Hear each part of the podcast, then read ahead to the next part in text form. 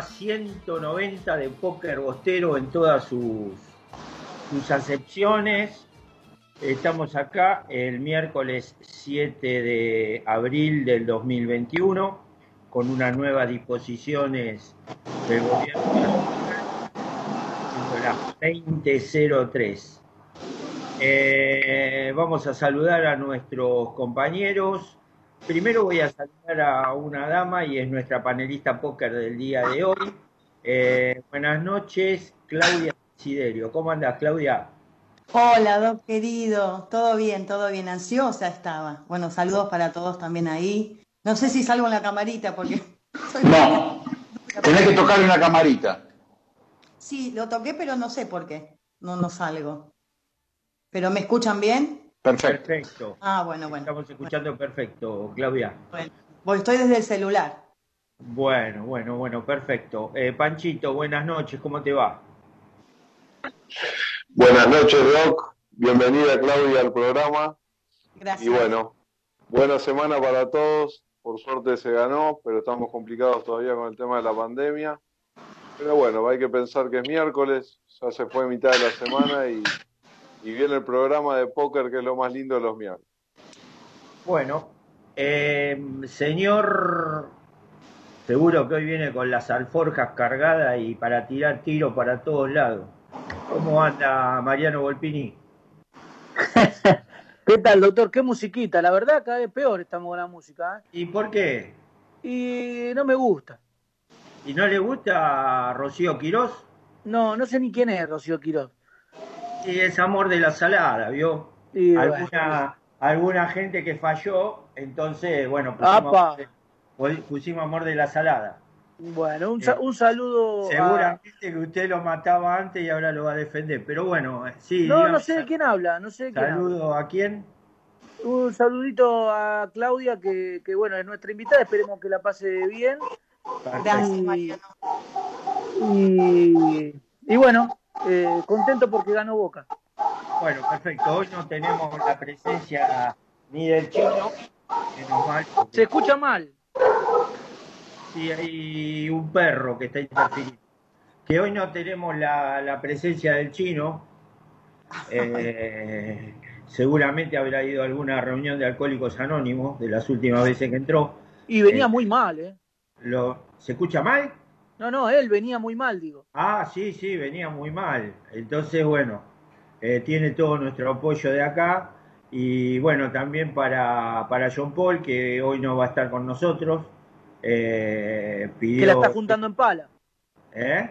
Que la está juntando Sí. en pala, ¿no? Sí, más que en pala, la, la va a devolver en pala, la mitad, el 50. Este, eh, eh,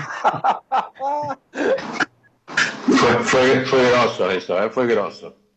¿Por qué?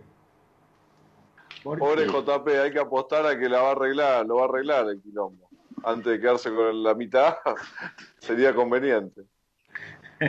se corta la vena si tiene que largar la mitad. Eh, bueno, eh, estamos en el estamos en, en el programa. Antes de saludarlo a Curly, eh, voy a pedirle al señor Hernán que le mande un saludo grande a Hernán Guidi, que va a hacer la técnica en la M890. Le voy a pedir el audio con lo que vamos a tener hoy en Poker Bostero, que es el audio número 3. Después vino el Diego y tocamos el cielo. Nos trajo la copa cumpliendo su sueño. Y cada garganta gritó en cada esquina. Eh, eh, de Diego. Esa, esa no es. eh, El audio 2, entonces. Perdóneme usted, yo estoy. Le dije algo En dos cilindros. Sí. Al 50% estoy. Este es el póker de noticias. Por fin triunfamos en el día del cumple 116 de Boca. Vamos a analizar lo que dejó la victoria del fin de semana. Hay rumores de altas como Torreira, Medel, Cavani, jugadores que pueden venir a mitad de año y otro rumor por ahí un poco más chiquito. Vamos a hablar de esto, vamos a charlar sobre los posibles jugadores que pueden llegar a mitad de año, como también los que se pueden ir. El que sí se fue es Mario Pergolini, el vicepresidente de Boca, o mejor dicho, el ex vicepresidente de Boca, dio un paso al costado. Vamos a analizar también qué dejó durante su tiempo de gestión. Por otro lado, malas noticias para las guerreras que están out de la Liga Argentina de Volei por casos positivos de COVID-19. Todo esto y mucho más lo charlamos acá, en Póker Bostero. Bueno, eh, ya pasó una reseña de lo que vamos a tener en el día de hoy y ahora sí lo presento al señor eh, César. Largue sus efemérides, por favor, César, de hoy. Un segundo. La Nos- do- por favor. Pere, doctor, Pere. Y eso que, y eso que lo llamé, ¿eh? ¿Qué tal amigos? Esto es Deportes. Recuerdo. Bueno. Diga la efeméride principal y después las otras. No, no, yo primero quería dedicarle el programa a la memoria de Adrián Silvio Caserra, a su papá Juan Carlos, que tampoco está con nosotros, y a toda la familia. Hoy, 7 del 4, se cumplen 36 años de esa triste tarde que jugaban Boca Independiente por un eh, un- una posición intrascendente en un campeonato, donde nos dirigió un árbitro que, estaría en la actualidad, sería un pitana y toda la runfla esa de que nos bombean siempre, que era Teodoro Nitti. El partido no tenía mayores, mayores incidencias hasta Faltando cinco minutos, Boca perdió 1 a 0 con gol de Barberón para Independiente. Un tiro de, de Stafusa que pega en la mano de Trocero, Niti hace jugar y empezó un pequeño incidente en las tribunas tirando algunos objetos y de golpe y porrazo la policía eh, embiste contra el público de Boca y desde el campo de juego se escuchan varias eh, detonaciones de, de armas de fuego, donde cae herido de muerte un chico de 14 años que lo único que había hecho es haber ido con su papá a ver a su- el club de sus amores, con un disparo de 9 milímetros en el pecho. Llega muerto al, al hospital cercano al Estadio Independiente. Piñeiro. Uno, el Hospital Piñeiro, gracias doctor. Eh, después de un derrotero de, Juan Carlos Escacerra por todos los tribunales, los canales de televisión, todos los diarios, el subcomisario Miguel Ángel Sacheri nunca fue ni siquiera, no solo no imputado, ni castigado, ni separado del caso, del cargo, ni nada.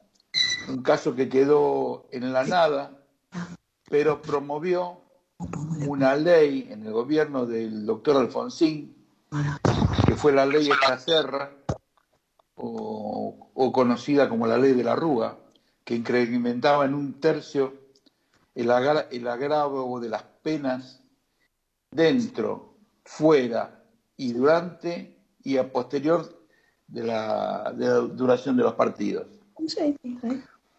Eh, que una, una muerte que quedó impune y que lo único que se recibió fue una indemnización de dinero por parte del Club Independiente a instancia de la justicia y, otro dinero aparte por, por parte del Estado.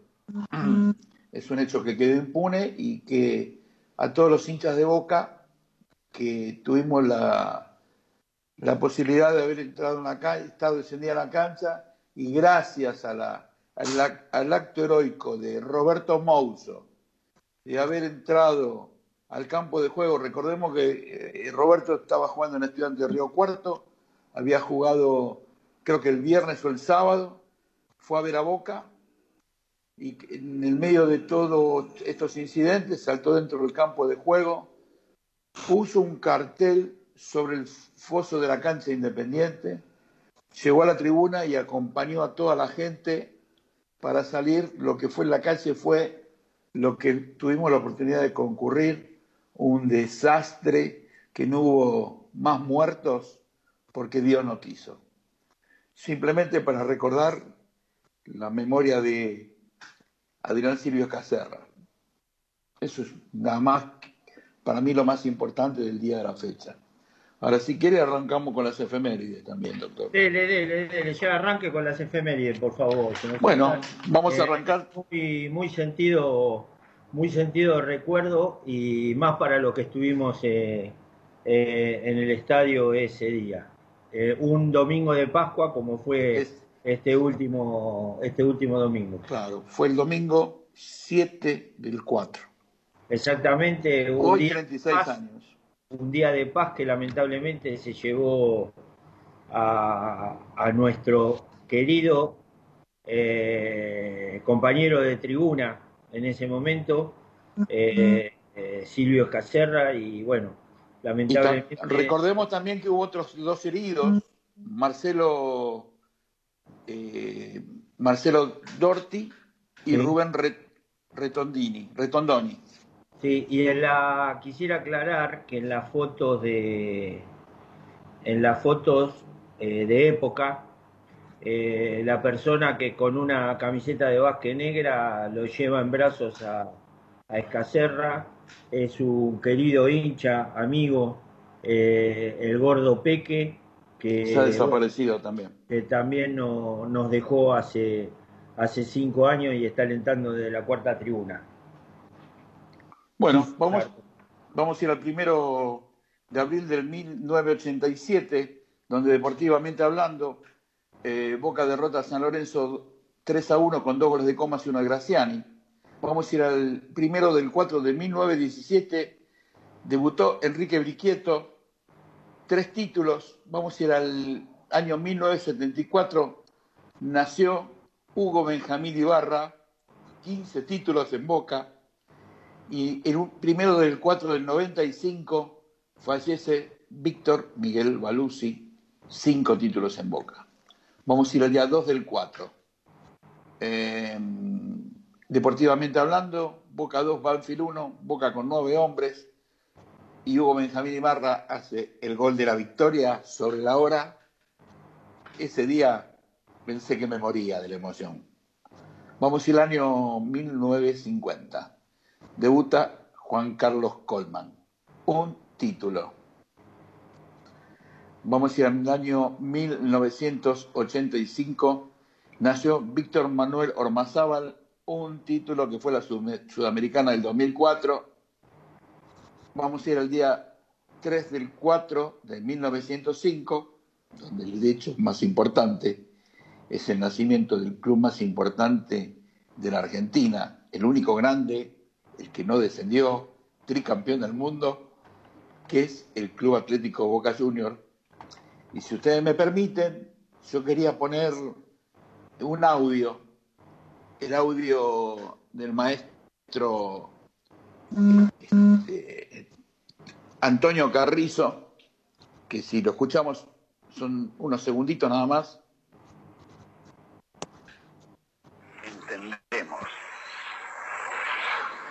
Nosotros estamos orgullosos de ser bosteros.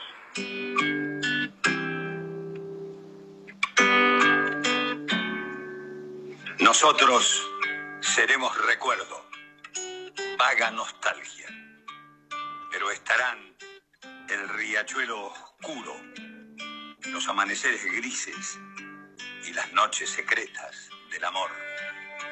Un malbón asomará por el balcón triste. El grito del domingo será el mismo, también el canto apasionado. Temblará la bombonera cuando salga boca con la magia de otro Carlitos la cintura de otro Rojitas, la pausa de otro Riquelme, el alma de otro Ratín. Los goles de otro Palermo, de otro Cherro, de otro Garallo, de otro Sarlán, de otro Pepino, de otro Valentín. O- Otro Roma atacará el penal, el penal. Y otro Gatti abrazará la copa desbordante. Otro mono hará la de Dios. Dirigirá otro Bianchi y otro Toto. Los fuegos saludarán nuevas vueltas. El silencio amará a Diego.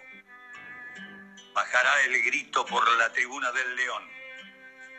Saltaremos todos, los que serán y los que fuimos.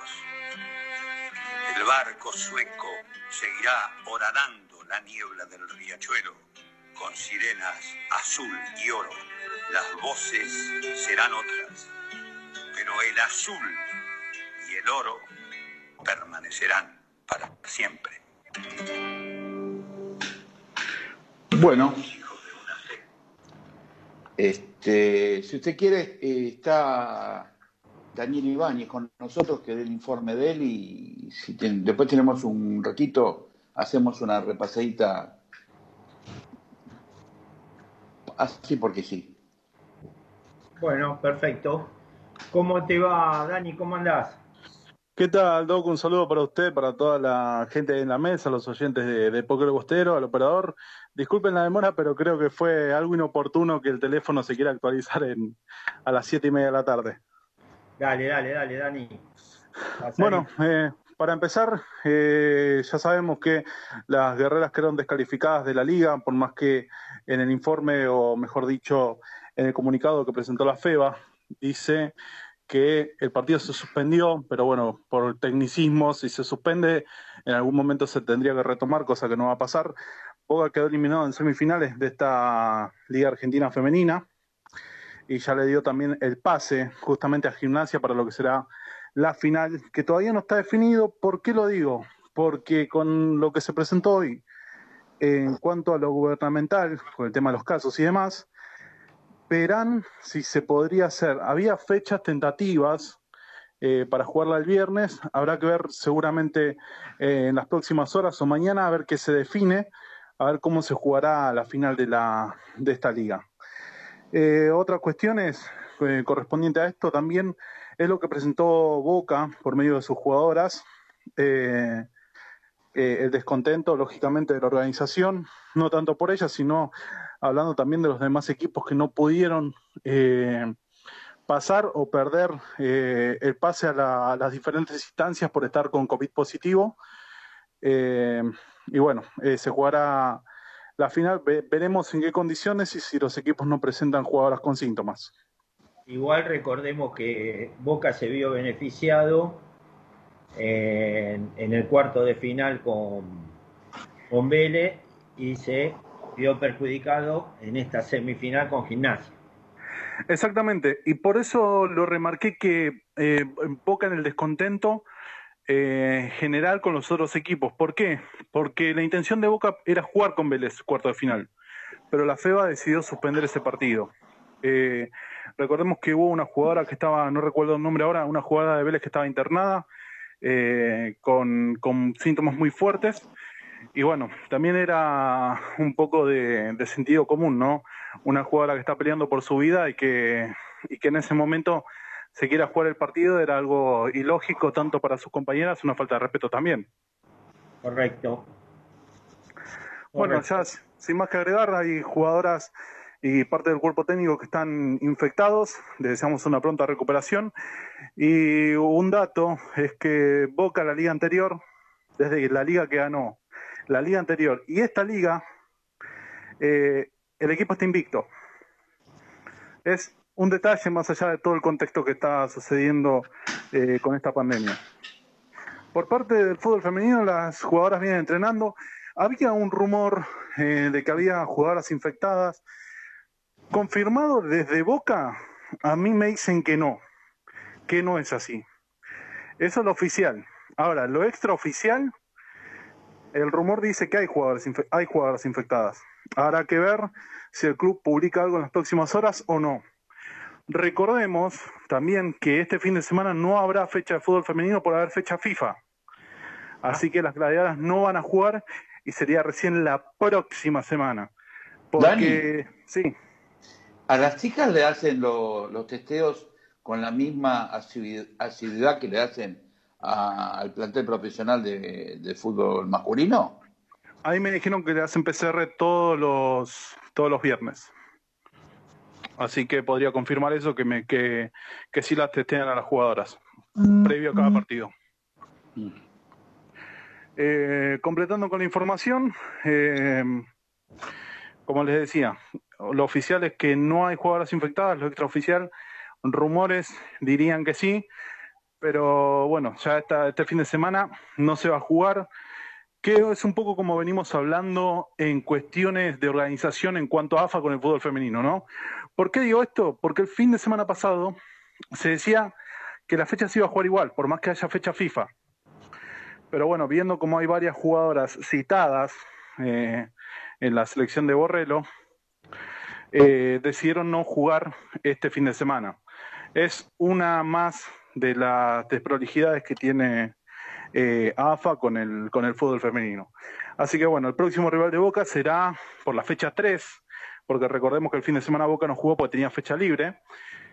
Jugará la fecha 3 contra el SAT, que veremos si es la semana que viene, todavía con fecha y horario a confirmar. Bueno, perfecto, Dani. Te tengo que, que hacer un chachás.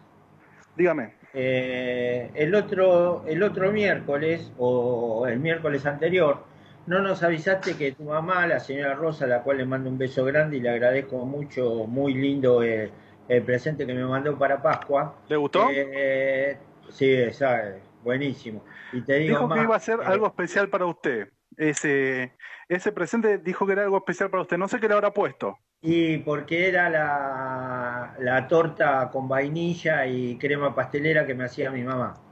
Y sí, sí. que- Me parece que, que el secretito de eso era el, el- la naranja o el limón lo que le daba el, el toquecito. Sí, sí, sí, sí, muy, muy rico, le agradezco mucho a tu mamá. Pero nos hubieras dicho, este, lo hubiéramos promocionado desde, desde antes y bueno, queremos saber si, si tu mamá está trabajando en el tema repostería, algo de eso.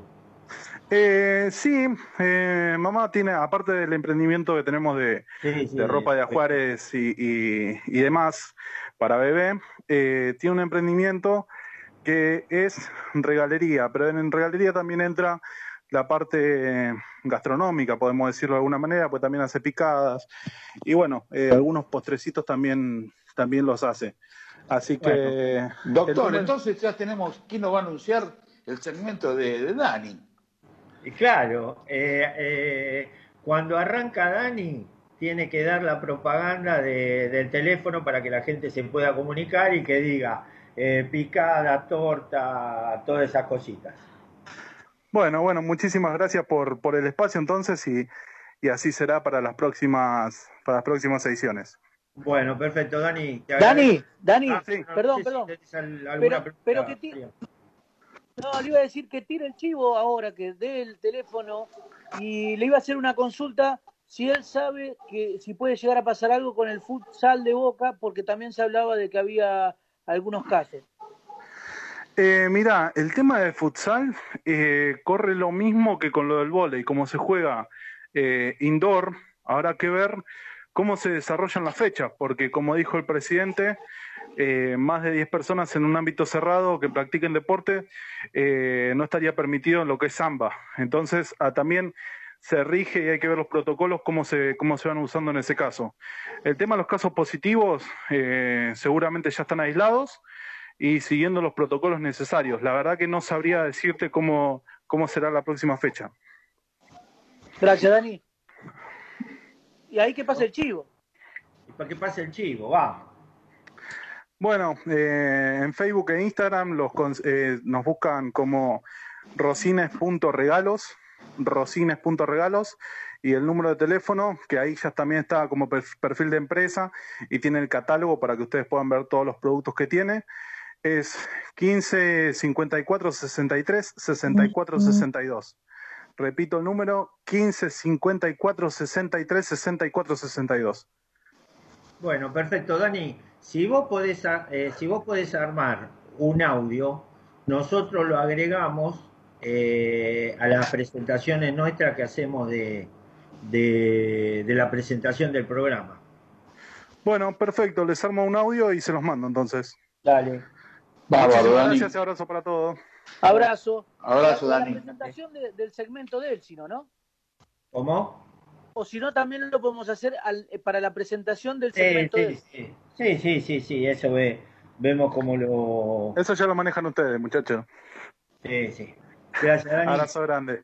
Ahora, doctor, cuando manden algo, el que come y no convida, Le hice, le hice una, una compra importante a Dani. Y todo Igualmente, Curly tampoco compartió mucho el huevazo ese que le regalaron, ¿no? Epa, muy bien, tiene razón. Y, pero hoy lo, lo, lo llevé para el almuerzo. Mira, me salvaba de gastar, porque si el, el presidente hablaba una semana antes, no nos podíamos reunir. Me evitaba el gasto. No, pero bueno, fue. Yo llevé el huevo para todos. El mejor, con el escudo de boca. Claudia, ¿cómo la está Sí. pasando, Claudia? Bien, bien, bien. Vos sabés, me sale que estoy en cámara en curso, pero se ve que no. Ese es el De que señor, micrófono y cámara en curso. ese es el señor ¿Vos Curly. podés creer, Claudia, las caras que salen y la tuya no? Es increíble la mala suerte que tenemos Voy a tratar, cuando estemos en el corte voy a tratar, pero no, estaba la camarita prendida, no sé por qué. ¿Será porque estoy en el teléfono o no tiene nada que ver? No tiene. No, no tiene nada que ver. Yo salía, yo los veo, a Curly y al Doc los veo. Bueno, lo más importante. Este, Qué suerte eh, la eh, tuya, Claudia, qué suerte la tuya. Gracias, qué suerte la mía. No, como ya comí mucho tiempo con el tema de las efemérides, voy a dar hasta el día 3, voy a completar las del día 3 nada más. Porque hay unos debuts muy importantes. Bueno, a ver. Bueno, digamos que en el año 1900, el 3 de abril de 1938 debutó Juan Carlos Estrada, dos títulos. 1960 debutan Edson Dos Santos, un título, Víctor Benítez, un título, mire qué apellido, Antonio Roma, seis títulos en Boca, Silvio Marzolini, seis títulos en Boca como jugador, más uno como técnico. En 1961 falleció Eliseo Mourinho, un título en Boca. Y en 1995 nació Cristian Omar Espinosa, un título en Boca. Vein- el 3 del 4 del 2013 fue el último partido de Franco Sebastián Sosa, dos títulos en Boca. Bueno, como siempre agradeciendo a la gente de Historia por toda la información y todos los datos que nos proveen. Y la página de Boca es la más completa y la más importante de la historia de Boca para recomendar. Perfecto, le, le agradecemos como siempre a toda la muchachada de, de Historia de Boca, fuente de consulta permanente. Bueno, eh, señor que hoy está a cargo del rinconcito de Ocean, eh, Volpini. Sí, eh, estuve pensando mucho y tiene que ver un poquito con las efemérides que, que muy bien dijo Curly, sobre todo con la primera, Eh, con lo de Escacerra, que, que, bueno, eh, lamentablemente quedó impune. Y era la pregunta a ustedes, que, que son de ir a la cancha, que toda la vida fueron de ir a la cancha. eh, ¿Tuvieron, cuándo fue el partido o el día que recuerden que más miedo tuvieron en una cancha? De que les pase algo, ¿no? Ese para mí ese día. A ver. eh,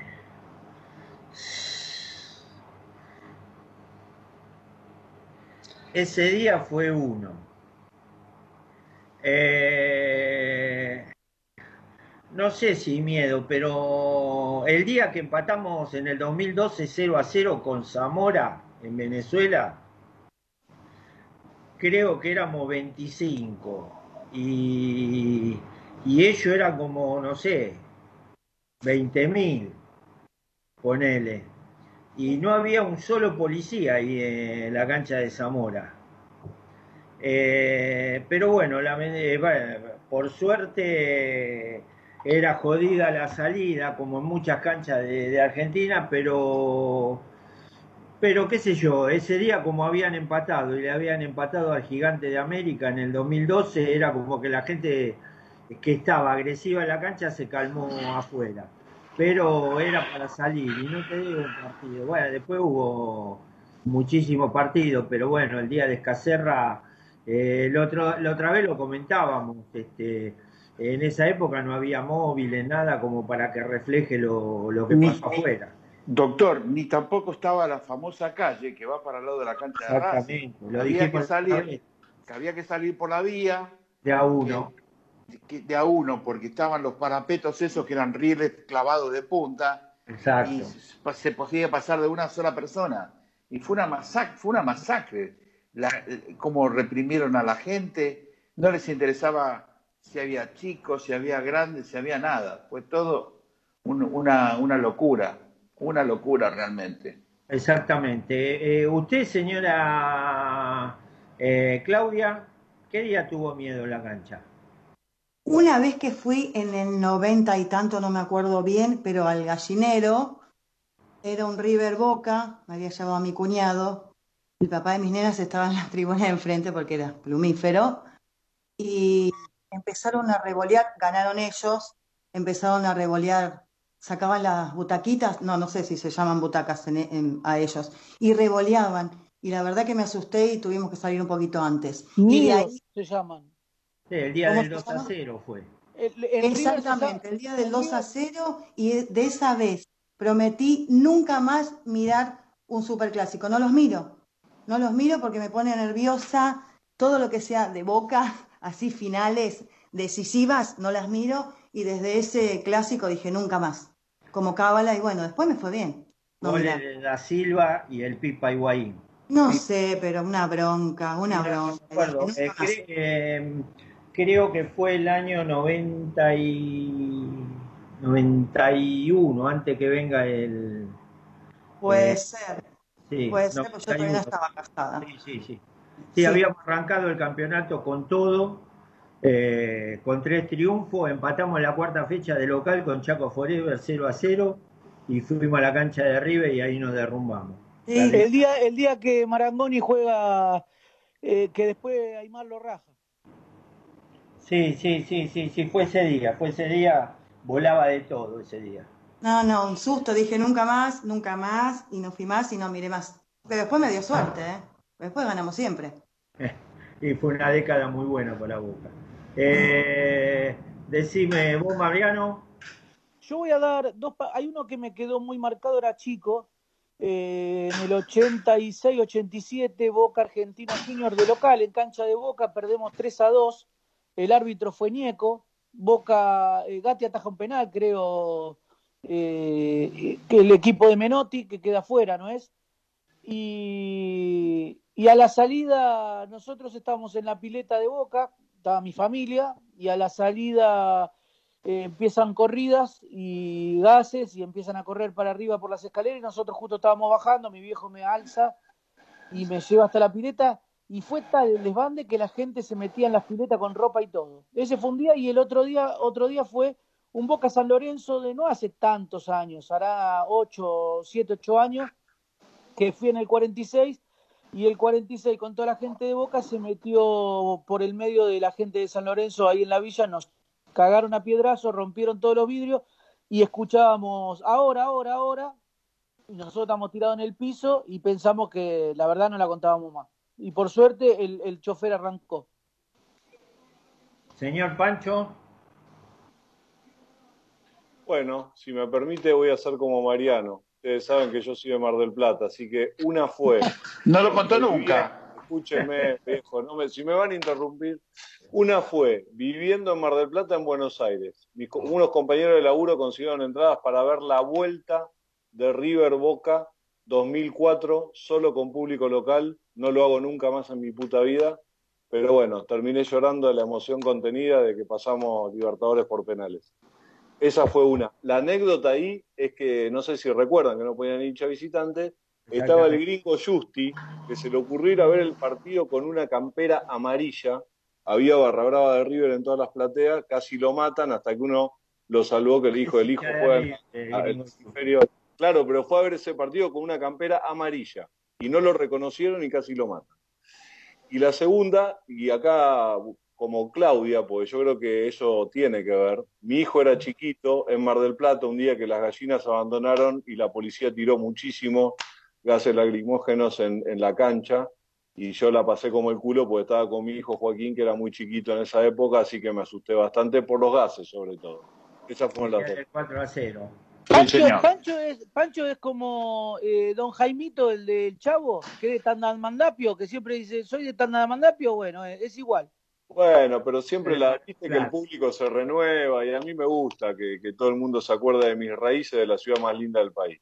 Pero tampoco, Pancho, no le mandaste saludos a la gente de Balcarce. No, porque todavía no me tocó. Cuando el doctor disponga, yo mando los saludos. Bueno, entonces vamos a hacer una cosa. Le vamos a pedir el, el audio número 3 al, al señor Hernán Guidi. Después vino el Diego y tocamos el cielo. Nos trajo la copa cumpliendo su sueño. Y cada garganta gritó en cada esquina. Es un sentimiento, vamos Argentina. Tanta gloria, tanto fútbol desplegado por el mundo. Y en cada gol, la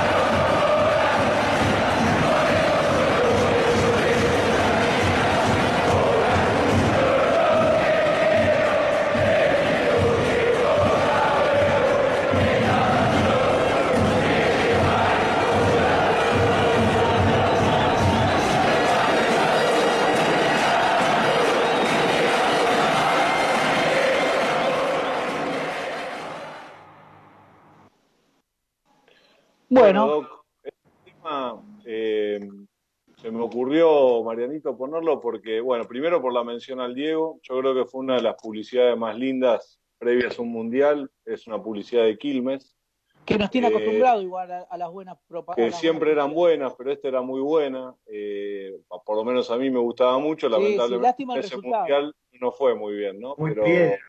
Muy fue piedra. media piedra. La propaganda de Quilmes. Sí, es de bueno, del después- 2002. Sí, señor. Después la hinchada de Boca hizo la adaptación, también una muy linda canción de, de la hinchada de Boca, y bueno, ese es el recuerdo de, de los temas de hoy. Bueno, perfecto. Eh, pasamos a, a la encuesta, la pregunta. Eh, la pregunta era, a ver, Doctor, sí, antes que nada, ah, por el momento, Boca River se viene, gol de River 1 a 0. Perfecto. Usted sígalo porque están jugando de las 20.30, ya a los 10 minutos. Sí. 11, 11 minutos. minutos. 11 minutos, bueno, perfecto. Y Taller eliminó por penal a Vélez. Sí, muy, buen, muy bien Marcos Díaz. Wow. Está bien, que tenga suerte. Este, encuesta número 9. A ver, eh, eh, hay 10 estatuas eh, en el hall de Bransen 805 y le preguntamos a la gente cuáles son las estatuas que, que o qué estatuas para ellos estarían faltando. El resultado 50 y- eh, sobre 127 votantes, 40 eh, 59 votos para Roberto Mouso, 13 votos para Blas Yunta, 7 votos para Hugo Orlando Gatti, 7 votos para Carlitos Tevez, 6 votos para Bataglia, 5 votos para Mouso, para, perdón, para el Beto Márcico, 4 votos para Barallo, 2 votos para Antonio Alegre, 2 votos para Pesia, 2 votos para Antonio Roma, 2 votos para el Loco Banderita y un voto para Pernia, Eschiavi, Musi Messi, eh, el peruano Melende, Paulo Valentín, Manteca Martínez, Roberto Cherro, el atómico Boyé, Tesorieri, Alberto J. Armando, Mourinho, Toto Cafarena, el Pato Abondancieri, los padres fundadores, el maestro Tavares, Marcela Lesich, eh, Carlos Sosa y ninguna, que no hace falta ninguna, ponen los 30 lo, perdón, los 127 votos. Así que bueno, eh, una encuesta que bueno, la de Roberto Mouso es una estatua que, que está programada dentro de, de la institución y le pregunto a, a Mariano Volpini, ¿cuál es Mariano? Tengo que elegir una, ¿no? Sí, no, no, vos podés decir la que quieras. ¿Sacando a Mouso o podemos decir a Mouso también sabiendo que es la que se No, no, podés poner a Mouso u otro que, que te guste, no sé. Ok. Bueno, yo voy a poner eh, y voy a decir por qué, ¿no? Sí, vos- sí, por, eh, porque es un jugador que jugó en la mejor en una de las mejores épocas y en la peor época, porque es el que más partidos jugó de forma oficial y, y porque es bien bostero. Y estuvo el día de Escacerra apoyando a la gente de Boca. Y voy a dar dos más, para no, para no aburrir. Voy a decir a... Pero es uno, Mariano. Ya Sí, pero le pregunté y me dijo que no. No, no, al contrario, si te dije que cuál es la que falta, cuál es singular. Eh, Entonces nos, lo saco a Mouso y voy a elegir a Natalio Pesia. Bueno, perfecto. Porque jugó solamente en Boca Juniors, toda su carrera. Perfecto. A Mouso, hagámosle acordar que Carlos Heller lo echó, ¿eh? Carlos Salomón. Eh, sí, eh, vos, César. Roberto Mouso. Perfecto. Eh, vos, Claudita, ya habías votado. Yo había respondido a Mauso, sí, pero yo siempre con los fundadores, siempre los cinco fundadores me parece que tienen que estar ahí. Una gigantografía en la entrada. Sí, yo pienso que hay que separar las cosas. Que los padres fundadores tienen que estar en el hall, tienen que estar. Pero como el- la encuesta era, ¿qué Claro. jugador? No, no, podría ser una personalidad. De hecho, hay muchos que votaron a, a ver, no muchos, pero Antonio Alegre tuvo votos, Armando tuvo votos, Qué raro que José no tuvo voto. Toto Cafarena tuvo votos, eh, el Loco Banderita tuvo votos. eh, Doctor. sí. Raro que el abuelo no tuvo voto. Eh, el abuelo tuvo un voto, pero después lo, lo, lo corrigieron. El abuelo tuvo un voto. Mi voto, como saben, es para Roberto Mouso. Y en otro que, que Roberto Mouso. ¿Y vos, Panchito? Coincido, Doc. Roberto Mouso. Bueno, perfecto. Coincido. Sobre 127 votos sacó el 47% Mouso. Yo creo que es una Digamos de las también, estatuas doctor, que, eh, que le debe Boca. Sí, digamos ¿Cómo? también que bueno, fue invitado, que fue invitado a nuestro programa, Roberto, que yo creo que se lo merece y que yo creo que debería, ojalá salga rápido lo de la estatua de Roberto, porque es algo que, que, que, bueno, que todos sabemos y que en la entrevista que le hicimos nosotros se, se notó que, que está deseándolo muy fuertemente. Y a mí me gustaría que esa alegría, obviamente, se la podamos dar en vida, Moussa, ¿no? Sí. correcto. Yo lo conocí personalmente a Mauso en una placita de Villa de Lina, hace un se paró, estuvimos charlando un ratito, un divino. Vive por ahí. eh, Ahora En vive en. San Isidro. En ahora, Boulogne, pero sí, en su sí. momento estaba viviendo en Villa de Lina. Claro, y ahora vive San Isidro o Boulogne, pero bueno, que- toda la- Sí, sí, para sí. los Bueno, Bulón es para parecido. que para- para los que lo quieran encontrar a Roberto Mouso y verlo, eh, ya que está ahí por el barrio, él hace gimnasia por la, el Dardo Rocha, frente al hipódromo, el día que esa calle está cerrada, sábado y domingo, va siempre a hacer gimnasia a, a esa calle. Eh, Y obviamente, como dijo Claudia, eh, feliz que lo saluden, feliz de charlar, es un, un crack, la verdad, un ídolo en serio de Boca. Bueno, y hace muy poquito en una nota que le hicieron, no me acuerdo si fue eh, en Asado Bosteros o en Conectado, él ahora tiene una pareja nueva y se va a casar. Y Sí. dijo que si se casa, se va a casar en la cancha de Boca. Qué Sí. divino. Qué divino, vamos todos. Bueno, eh, a ver, Volpini, vamos a una charla a ver de opiniones. Vamos a arrancar un tema que, que, a ver, usted lo veo que está constantemente, eh, la renuncia de Mario Pergolini. arranque. Eh, bueno, es un tema grave. Es el vicepresidente primero del club. Eh, pasaron 14 meses. Eh, la verdad es que me hubiera gustado que dé la, el porqué, que sea claro. Eh, no sé si él o el presidente. Yo, a ver, mucha gente pretendía que Riquelme en los videos que hizo hable sobre el tema. Yo la verdad que eh, Roman no está para eso. Roman es vicepresidente, está con el tema fútbol y no está para eso. Sí, el presidente. A mí la verdad es que me, preocupó muchísimo que Ameal diga que es algo normal en la vida institucional de, de, de cualquier eh, club. Eso me, me, dejó muy preocupado. La verdad es que, que, es así, porque el vicepresidente primero te está renunciando y vos estás diciendo que es algo normal. Eh, y bueno, no mucho más. Eh, ojalá que, que no sea, que no, que no pase a mayores y que el club se reordene y podamos seguir adelante como Boca lo merece, ¿no? Lo que no tendría que dar a Meal serían las causas, porque evidentemente eh, el que tiene que anunciar las, las causas Pergolini. es Mario Pergolini. Sí, sí, sí. Creo igualmente que Pergolini, eh, no sé si a las 8 o 9 horas de que agradeció todo, que estaba todo bien y que renunciaba, después creo que algo dijo en Vorterix. Sí, y ahora salió una carta que escribió eh, en estas horas, hace una hora, dos horas, con, explicando un poquito eh, las, las, causas. Se la mandó al presidente.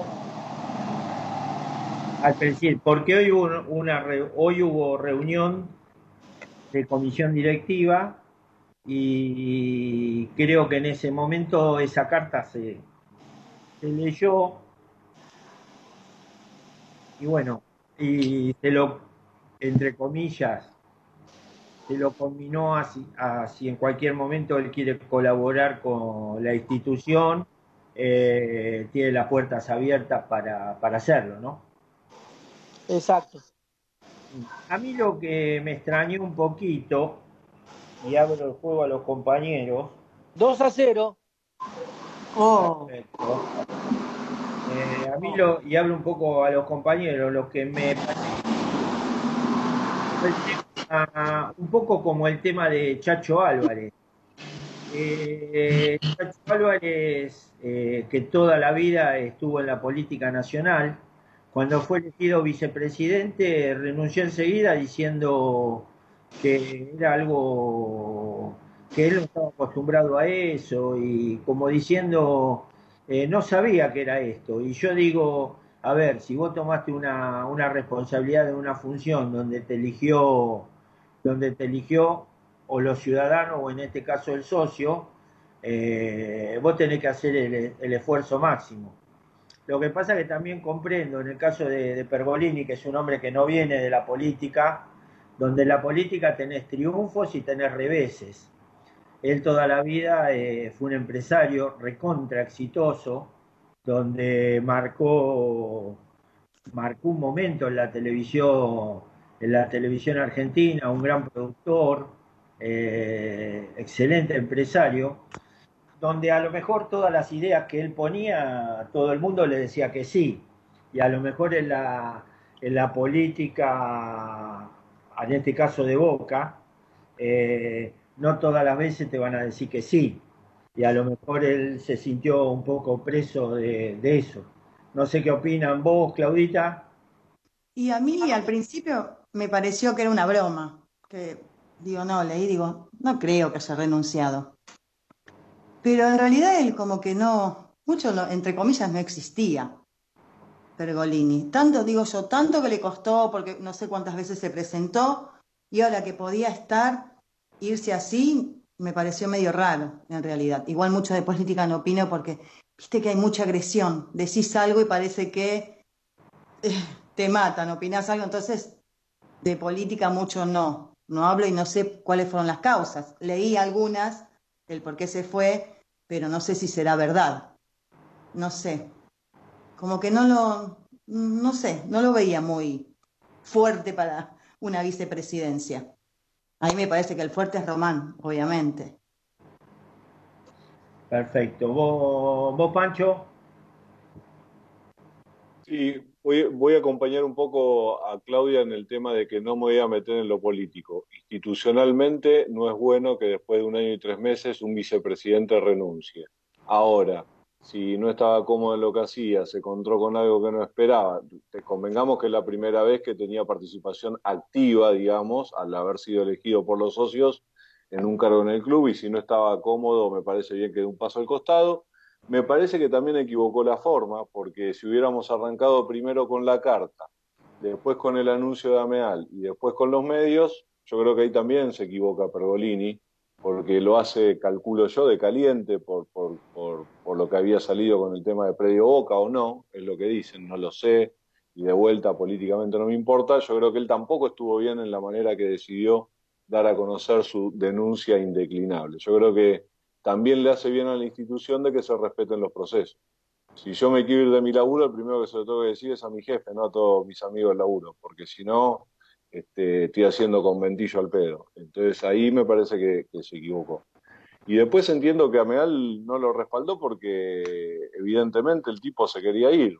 O sea, la verdad es que cargo más sobre las tintas de cómo procedió Pergolini, más allá de lo, que le hubieran hecho le haya dolido muchísimo, él institucionalmente debería haber obrado de otra manera también.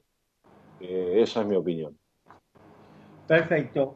Eh, César, dejo tu opinión para cuando reiniciemos en la hora de, de Cadena Geneise, a cual al cual le mandamos un saludo grande y seguimos la charla de café ahí. Le agradezco nuevamente a, a Hernán Guidi eh, a las 8.90 y bueno, nos encontramos eh, en breves instantes por, por Cadena Geneise. Muchas gracias, Bosteros.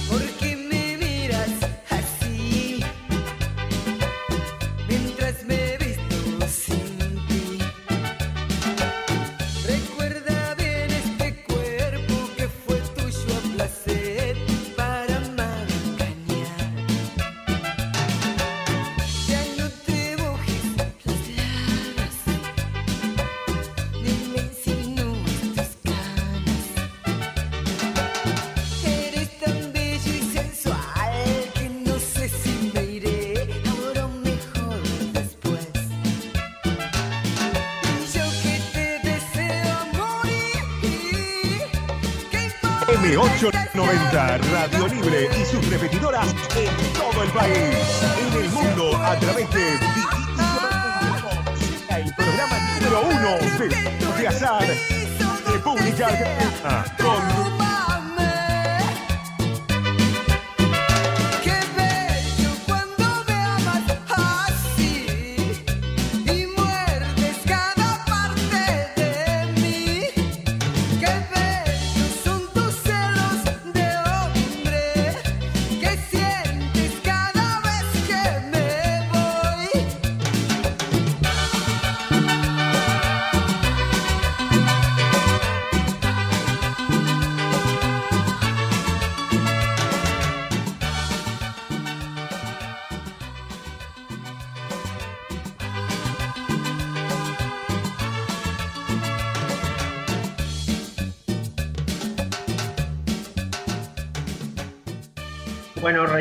Después de esta pausa el programa 190 de Porque Bostero y nos quedaba eh, ahora por Cadena Geneise y le agradecemos a toda la gente de Cadena y, y Ariel Dos Santos Tomé.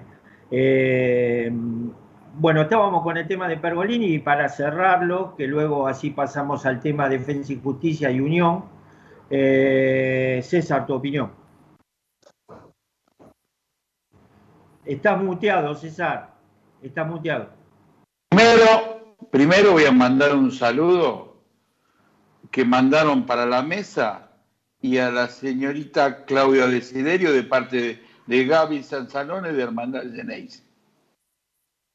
Perfecto. Mm, bueno, Gaby- gracias. No sé. Gaby Trampalone. Eh, doctor. No, no, Todavía no, no sé bien, no sé bien cómo es el apellido, por eso. Sanzalone. San, sal, san, salsa o sansa. Con N, con N. Con N, San Salone, bien.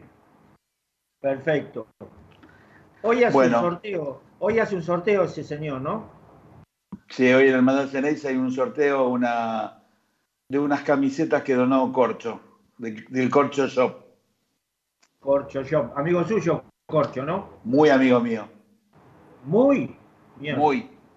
Mierda. Eh, bueno, tu opinión de lo que quedaba pendiente, César. Con respecto, no, me pareció una desprolijidad. Y un- tal, tal vez le haya faltado un poco de cintura política al vicepresidente, el ex vicepresidente. Porque después quedó como que se arrepintió, como que después, no, no sé, el lunes tiró una ironía al aire en el comienzo de su programa de Vorterix. Y ahora me entero porque yo no sigo mucho las redes, que escribió una carta entonces me parece que un poquito, le faltó un poquito de cintura política y me parece un poquito desprolijo con respecto a eh, que pienso que tendría que haberlo hablado o dado una explicación porque quedó en la nebulosa. Perfecto. Bueno, ¿alguien tiene algo más que decir? Eh, vos, Pancho, ya habías hablado, Claudita, César y Volpini. Bueno, el que quiera la carta esta que menciona César en la cuenta corriente, en la cuenta corriente, iba a decir, en la cuenta de, de Twitter de, de Mariano Volpini. Ya quiere facturar. Me produjo. Arroba Mariano Volpini. ¿Qué pasó? No se escucha, Mariano. Creo que vos publicaste, que publicaste la, la carta de renuncia carta. de Mario en tu cuenta. Sí, sí, sí, sí. Por eso, el que, que la quiera leer, eh, la, puede, la puede encontrar ahí. Bueno, eh, Pancho, vos, ¿qué dejó el partido con, con Defensa y Defensa. Justicia? Dejó, eh, dejó obviamente tres puntos. Dejó la capacidad de Boca de dar vuelta un resultado una vez más.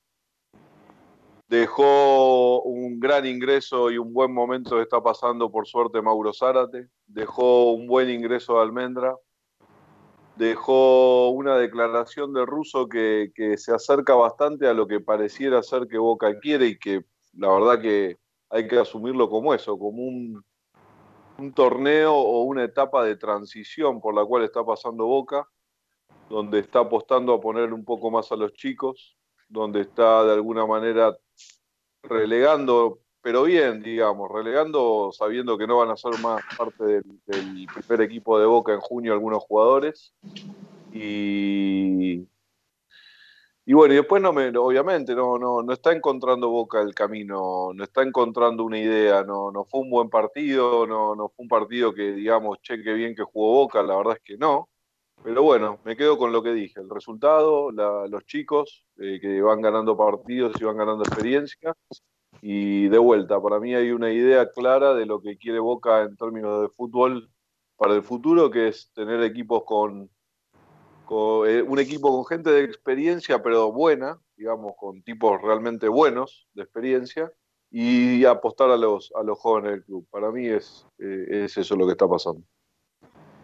Eh, César, vos, estás muteado. Sí, eh, a mí realmente no me gustó Boca. Para mí el partido dejó tres puntos y nada más. Me gustó la entrada de Almendra y de Varela, que tuvimos un poquito de corte en la mitad de la cancha y pudimos salir. No me están gustando tantos pelotazos y pelotazos y pelotazos, demasiado pases laterales entre los centrales. Esperemos que cambie un poco, que por ahí el técnico eh, se decida por la segunda dupla que entró en el segundo tiempo, a ver cómo rinden, digamos, desde el principio, porque creo que Almendra y Varela es la segunda vez consecutiva que entran y cambian un poquito el, el sentido del, del juego. Eh, Claudia. Y como todos están opinando, ¿no? Que opinamos lo mismo, que no estamos jugando bien.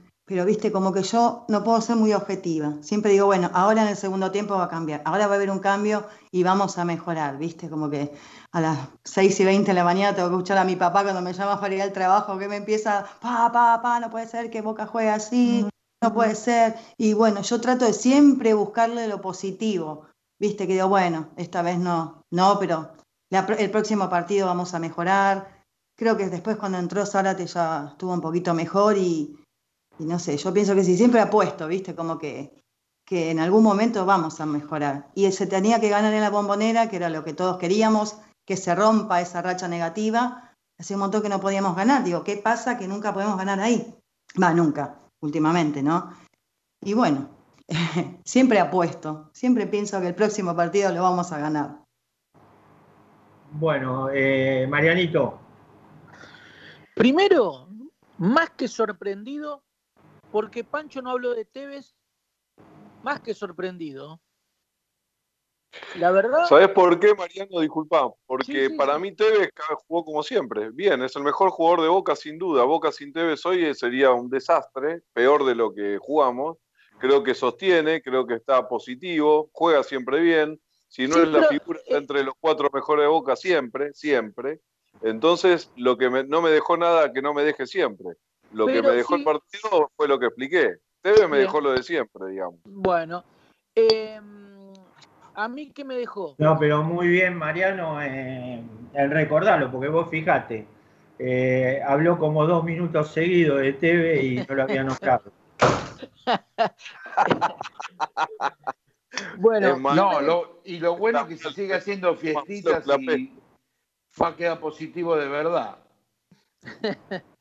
Bueno, a mí que me dejó eh, un poquito lo que todos dijeron. Eh, dejó los tres puntos, dejó la primera victoria del año en la bombonera, dejó un Boca, un primer tiempo que yo siempre pienso que es la última vez que voy a decir que es de los peores primeros tiempos o de los primeros, peores partidos que jugó Boca y este primer tiempo fue muy malo, pero muy malo, eh, cediéndole la pelota inclusive a Defensa y Justicia que nos manejó el, primer tiempo. Eh, ¿Qué más me dejó? Me dejó un Andrada inseguro, que lo digo, la verdad lo digo por primera vez, eh, lo vi inseguro. Me dejó un segundo tiempo con reacción, que Boca pudo dar vuelta al partido.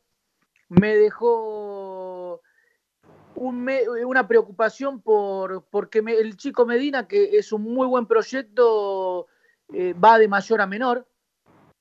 Me dejó también una preocupación por, por Jorman Campuzano, que es, para mí es un muy buen jugador, pero que la verdad no está encontrando su, su mejor nivel.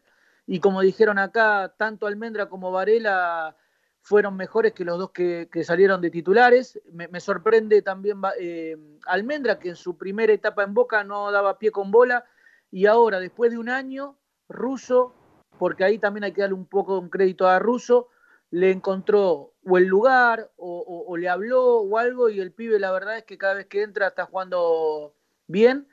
Dejó un Zárate que sin jugar, si no juega de nueve y juega bien abierto, eh, un poquito más retrasado, la verdad que puede andar bien.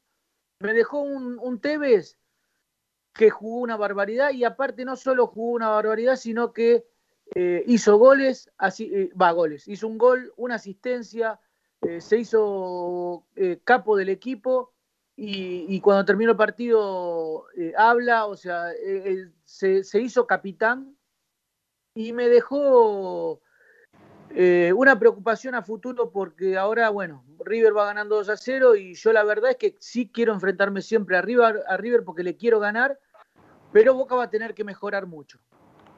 Eso me dejó.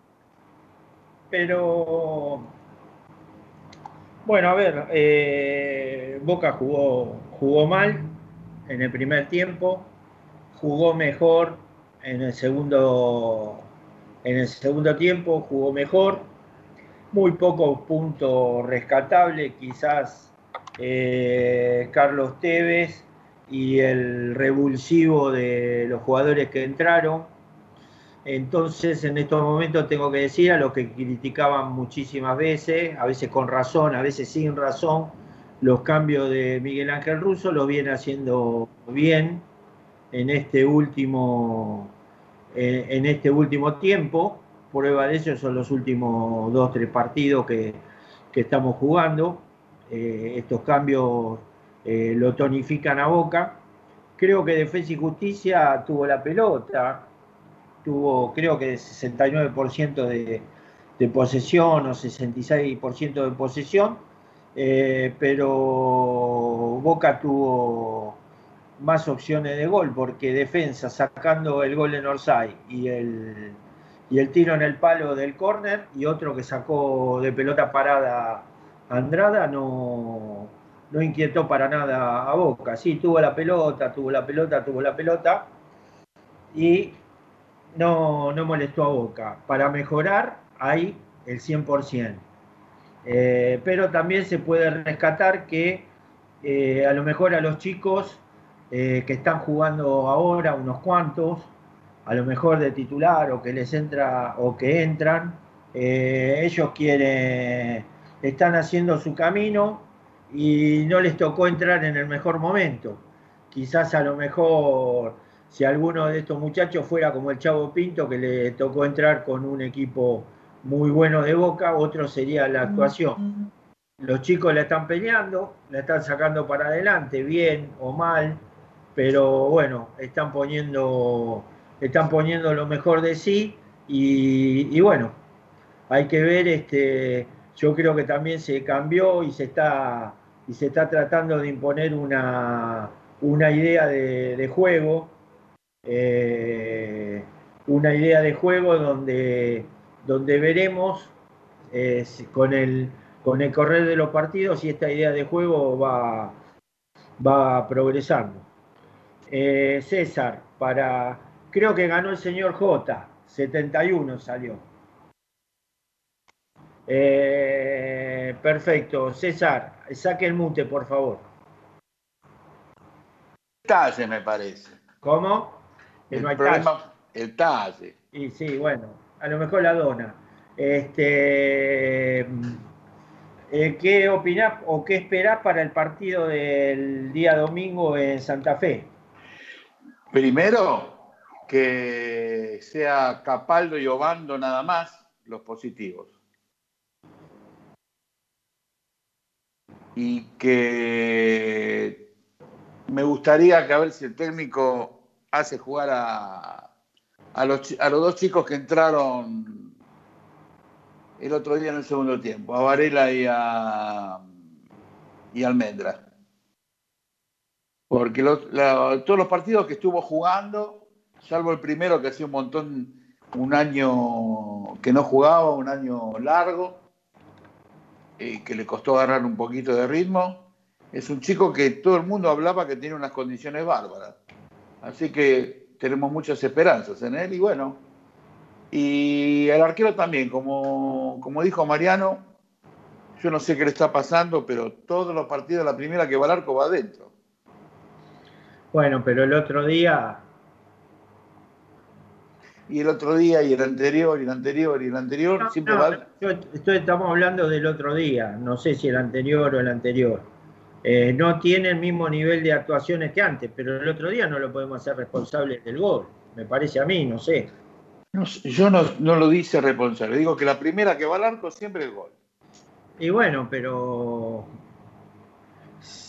el otro día, eh, el otro día sacó una pelota muy buena de Benítez eh, que era, era gol olímpico, y, pero qué sé yo, yo el otro día no le, no le tendría que hacer cargo de nada.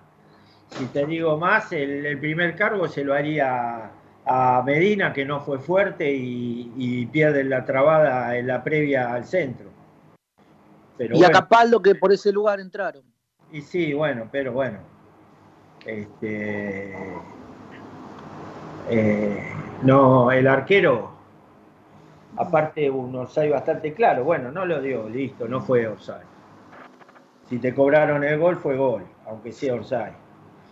Pero bueno, bueno, eh, ¿qué más, César? No, y esperamos ganar, obviamente, como siempre. ¿El partido es eh, fundamental para vos? Si este partido que viene es fundamental. Sí. Yo, yo considero que sí. Todos los partidos son fundamentales. Porque tiene que ganar siempre. ¿O no es deportivo ganar siempre? Sí, sí, en eso sí, pero va a ver, por ejemplo, eh, Colón, que va a jugar a la cancha de River. Es fundamental, quiere ganar, seguramente quiere ganar. Ahora, ¿es fundamental para la tabla de posiciones? Y yo creo que no, lleva siete puntos al segundo. Eh, a eso me refería yo. Ah, ok. A ver. Sí, a ver, analizando los rivales que le quedan a Boca, doctor, nos queda, yo creo, yo creo que a priori el partido más difícil que le queda a Boca es Lanús. Eh, después tenemos que jugar con Unión. Eh, yo creo que es un equipo que le tenemos que ganar.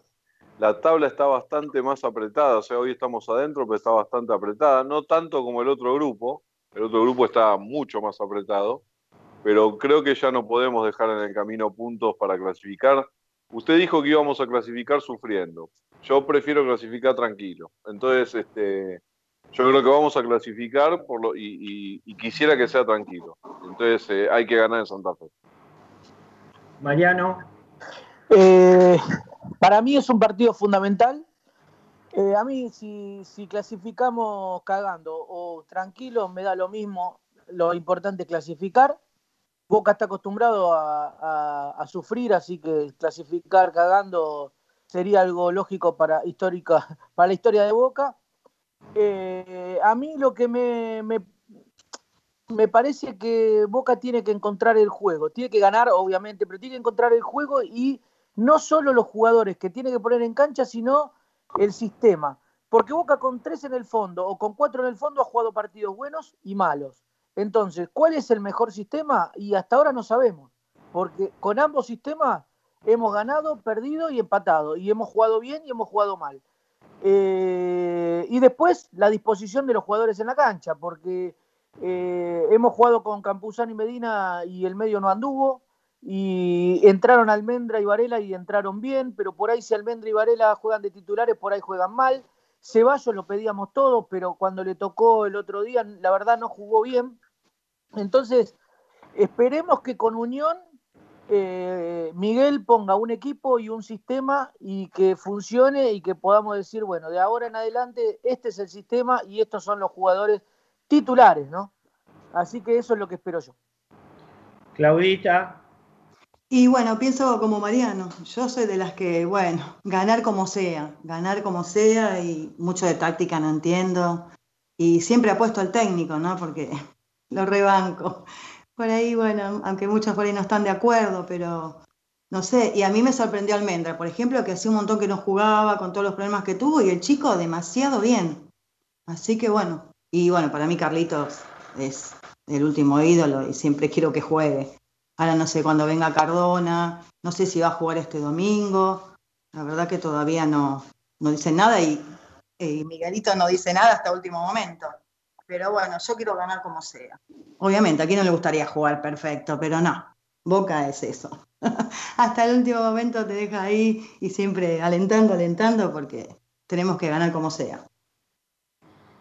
Sí, eh, a ver, el, partido es.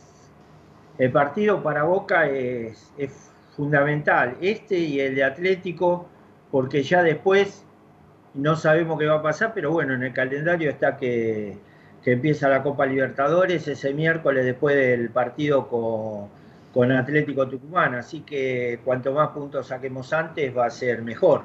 jugamos el miércoles entre después de jugar con Atlético Tucumán y en la previa de, de Huracán. Eh, también hay que tener en cuenta una cosa, para Unión es, eh, es de vital importancia si no pierde el, El si tren. No, pierde, no, sí, pierde el tren porque ya se quedaría muy atrás y dependería de, de ganar y tener muchos resultados. Con lo cual yo creo que va a ser un partido, un partido trabado y bueno, en un momento dado Unión tendrá que, tendrá que salir en una cancha, en una cancha chica y quizá Boca lo, lo pueda aprovechar eso. Y si pierde Vélez, mejor, ¿no? Siempre uno, no hay que estar pendiente de los otros, pero sí, ojalá que pierda. No es de Yo malo, creo- pero bueno, favorece. Creo que Vélez y Lanús, este, uno de los dos, uno de los, entre ellos ya tienen dos puestos asegurados entre los cuatro y los después los otros los están peleando eh, Boca, Independiente, eh, Gimnasia, eh, Defensa. Eh. Defensa y Justicia. Eh, Te digo más, este, ahora eh, Lanús todavía tiene ese partido pendiente que protestó contra Banfield. Eso Sí, le pero dicen que, que no se lo van a dar los puntos. ¿eh? Eh, pareciera que mayoritariamente están para dejarlo como, como está el partido ese. Para mí sería justo porque fue el mismo fallo que, que, le, eh, que le dieron Arsenal contra News Old Boys de Rosario hace creo que dos años. Sí, dos años. Mi- misma causa. Eh, pero bueno, viste, el Tribunal de Pena de la AFA eh, hay veces que, que pone en, misma, en el mismo plano distintas, distintas sanciones. Así que bueno, eso hay que esperarlo. Igual yo creo que, que Lanús no, no va a tener problema, al igual que Banfield, eh, en clasificarse. Así que bueno, veremos qué, qué pasa. Con respecto a los nombres que se barajan de entradas y salidas, Claudita, ¿te gustan, no te gustan? ¿Crees que son Eh. posibles, que no son posibles? Los que van a, los que dicen que van a venir, Sí, sí, eh, la verdad que muchos no sé cómo jugarán, pero están todos con Torreira y bueno, eh, que vengan. Si es para bien, yo siempre, yo siempre digo esto, todo jugador que se ponga la camiseta de Boca lo voy a defender mientras esté a morir, a cualquiera. Ahora después, si se va de Boca y todo, chau. Si no anduviste, chau. Pero mientras tenga puesta nuestra camiseta, eh, bien. Y ojalá, ojalá que sea todo para mejor. Sí, sí, cómo no. Estoy de acuerdo. Ojalá que, bueno, Torreira y no sé quién es más. Mi papá siempre me dice, ¿no? Porque él es de, usted sabe, Doc, es como su papá. Tiene Sí. casi 90 años ya. Un 2, un 5, un 9. Un 2, un 5, un 9. Cada vez que ve, falta eso, falta eso para Boca. No puede ser y se enoja. Pero bueno, todo lo que venga que sea para bien. perfecto. Marian, vos. Y quién no quiere los nombres que se barajan, ¿no? ¿Quién no los quiere? Eh, yo creo que no hay, no hay un solo hincha de boca que diga no quiero a Cavani, no quiero a Torreira, no quiero a Romero o, al que, o a- o a Medel.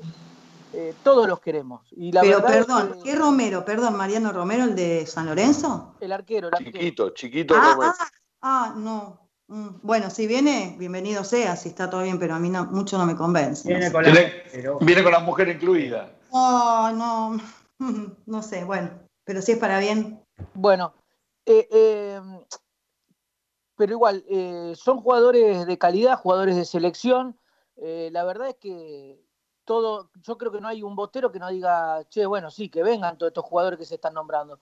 Eh, son jugadores muy importantes. Torreira todavía es joven, Cavani, bueno, tiene toda la experiencia encima. Medel, ya sabemos lo que es Medel, lo que fue en Boca. Todos los queremos, así que Dios quiera, ¿quién, ¿quién no va a querer? La verdad es que, y yo creo que Boca, si ellos se adaptan a la economía de Boca, o sea, sin tirar la, la- casa por la ventana, eh, podría tranquilamente hacer un esfuercito. Y, bueno, y ahí Bo- Boca podría pelear títulos importantes. Vos, César. Y ilusionado como todos, pero también sabemos que es muy difícil. Los jugadores que juegan en Europa cobran en moneda fuerte y acá se tienen que venir a, jugar, pero por las declaraciones que escuchamos del padre de Torreira, de Torreira, hace un asado con la camiseta de Boca, eh, siempre habla de Boca, ojalá se pueda. Ahora, del chico Rolón también se habla. Y la verdad, yo no lo vi con grandes actuaciones donde está jugando ahora en Huracán. No es una persona que me quite el sueño. Ahora me dicen Torreira, Cavani, Medel me parece que también es un jugador que ya está grande, que el momento era hace dos o tres años y ahora no sé. Eh, perdón, Panchito. Yo creo que lo más fuerte de que se está hablando y lo que más necesita Boca justamente es a los dos uruguayos. Obviamente que me encantan los dos, pero a su vez, un poco como dijo Claudia, ¿no? El 5 y el 9. Eh, Torreira y, y Cavani, no solo que le dan mucha jerarquía al plantel, no solo que los dos alguna vez expresaron que quieren jugar con Boca, fuerte lo de Torreira la semana pasada, sino que aparte son dos posiciones que Boca hoy necesita urgente. Con lo cual estoy muy ilusionado y, y ojalá sean esos dos. Después Gary Medel coincido con Curly, no, me, me, es indistinto si bien o no, y lo mismo con Chiquito Romero. Boca hoy necesita este, los, dos, los dos uruguayos, las posiciones de los dos uruguayos. Sería ideal que vengan esos dos. Pero hay que ver si Andrada se va. Todavía no sabemos. O sí, o ya lo tiene. Pidió irse. Pidió irse. Sí, está bien, pero no es pido y me voy. Alguien te tiene que llevar, digamos. No, no, no es tan fácil. Ya sé que no es fácil. Me imagino que estarán buscándole una oferta de algún lugar, el representante. Sí, y tenemos a Rossi que también, que a él sí lo vinieron a buscar. O sea, Boca por ahí se puede quedar sin dos arqueros importantes.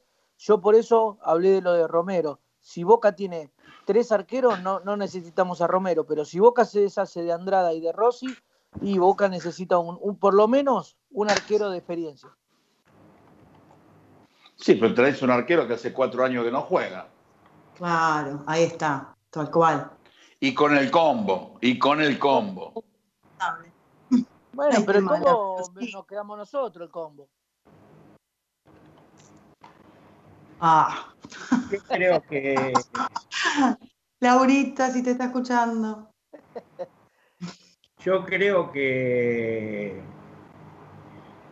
que hay jugadores que de los que se nombran que suman. Mm.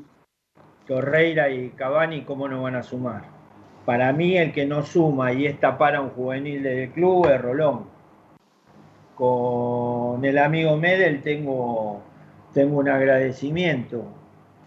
Tengo un agradecimiento de cuando estuvo en la institución. La verdad que se rompió por la institución. Pero la verdad que no sé cuál es su presente porque está en una liga, la liga turca, que está, está muy alejado de lo que nosotros vemos del fútbol. No sé cuál es su presente. Eh, a lo mejor creo que sumaría más afuera que adentro de la cancha. Eh, Doctor. Lo, sí, decime. Y ahora que usted nombra a Meder y está diciendo todo eso, tengamos en cuenta que fue un jugador, no en Boca, históricamente un poco conflictivo en su selección y eso. Claro. Sí, sí, sí, sí, sí. Y otra de las cosas que, que, digo yo es que a lo mejor le pediría a la gente no subirse a la motoneta de, de Felipe Melo. Mm. Felipe Melo ya está para llevar a los nietos al Parque Antártica, este, ahí enfrente de, del estadio nuevo del Palmeiras, un parque muy amplio que hay, ya no está para jugar a Boca. Si nosotros queremos ver a Boca en el primer nivel, eh, no, no es Felipe Melo una persona, un jugador, fue un gran jugador, pero hoy no es un jugador para, para ser relevante en Boca, sinceramente. Y a mí me gustaba Romero, el de Independiente, que el chino no lo quiere. Yo le decía, sí, que venga Silvio Romero, pero bueno, después no el, chino no, el chino no quiere a nadie.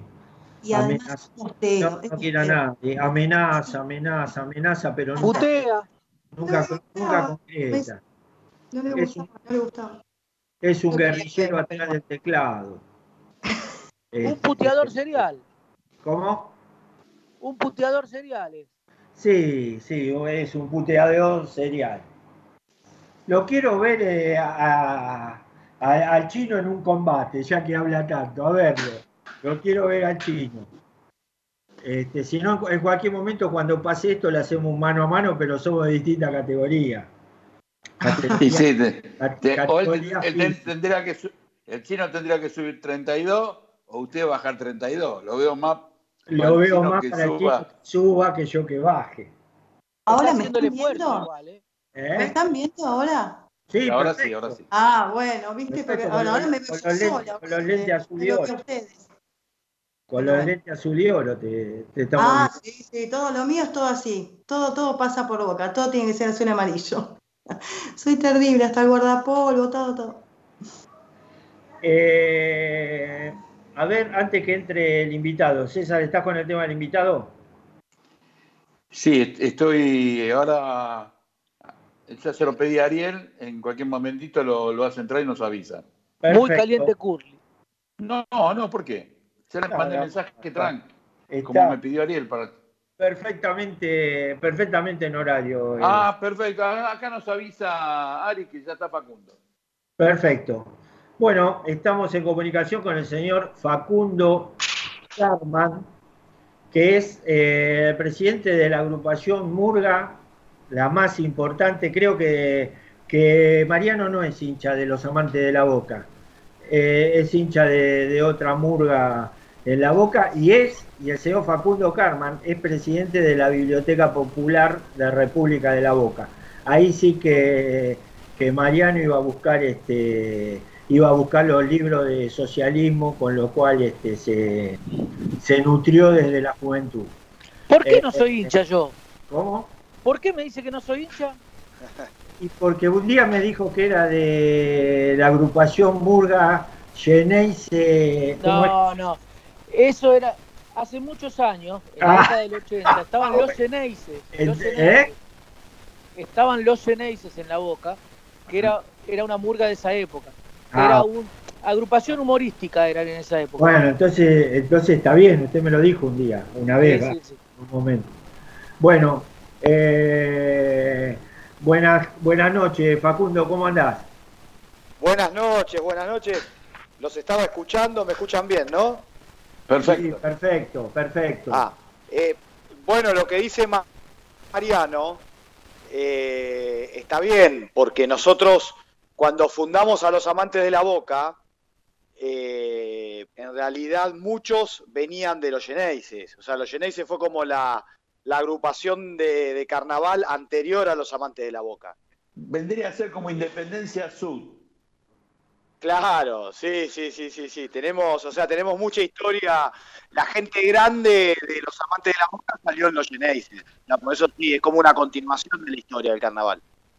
Ah, mira, yo me acuerdo que mi papá cuando era chico, hace, no sé, 50 años atrás, 52, era fanático de ir a los cursos de, de Almirante Brown y siempre me llevaba. Sinceramente pasaba mucha murga, pero bueno, no, no recuerdo los nombres ya hace mucho, mucho tiempo, sí, 50 años. Pero Claro, en la actualidad soy hincha, nosotros- de los amantes, soy hincha de los amantes de la boca. Qué grande. Bueno, nosotros somos los encargados de hacer el corso en la boca. Eh, lo, ahora lo estamos haciendo sobre la calle Pérez Galdós, Pérez Galdós y Pedro de Mendoza, allá al fondo. Al fondo. al Ahí fondo. se hace el corso de la boca, sí. Facundo, Sí, dale, Sí. Mariano. eh, recién estábamos hablando un poquito de, de los Geneises, de, de- de- de los principios de los amantes. Eh, Sí. ¿Por qué se, se hizo? A ver, yo, yo era muy, muy, me encantaba de chico, uno le quedan los recuerdos de chico de las agrupaciones humorísticas. ¿Por qué se viró para las murgas? Que ahora son todas murgas, en esa época en la boca eran todas agrupaciones humorísticas donde la diferencia es que se disfrazaban y todo eso. No sé si querés dar vos, eh, eh, contar un poquito la Mirá. diferencia entre agrupación humorística y, y murga. Mirá, eh, es una cuestión de nombres, por ahí algo generacional. O sea, los amantes de la boca, si vos la vas a ver a un carnaval, sigue siendo una agrupación humorística y musical. Porque es una, es una agrupación de casi 500 integrantes, donde hay muchos disfrazados, hay muñecos, eh, hay dados, ¿viste? O sea, tiene muchas cosas de la agrupación humorística y musical. Tiene otros instrumentos además del bombo y platillo. Eh, por eso yo creo que generacional, nosotros lo- con los amantes de la boca también empezamos llamándonos agrupación humorística y musical, y con el paso del tiempo quedó simplemente Murga, o sea, Murga los amantes de la boca. Pero si vos la ves en la calle, eh, es muy parecido a lo que estaban contando ahí de hace 50 años, 60 años. O sea, tenemos, eh, eh, tenemos mucho de eso. O sea, los amantes tienen más o menos casi 100 vecinos disfrazados, por ejemplo. Bueno, pero también puede ser que estén disfrazados por los acreedores, Facu. También es, es una buena, es, es un Una buen, buena táctica, una sí, buena una buena manera de, de burlarse, de burlar, de burlarse de los problemas, ¿no?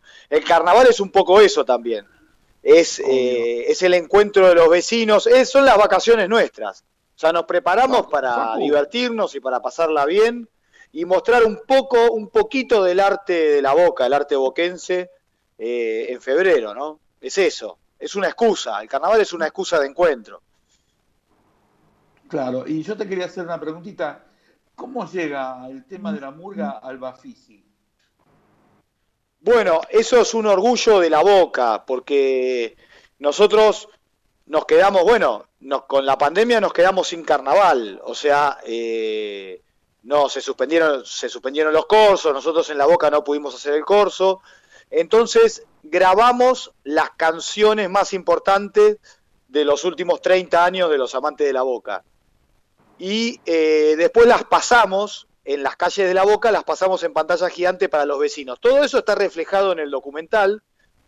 Lo presentamos al Festival Internacional de Cine eh, eh, y fue aceptado, increíblemente fue aceptado, porque es el festival de cine independiente más importante de Latinoamérica.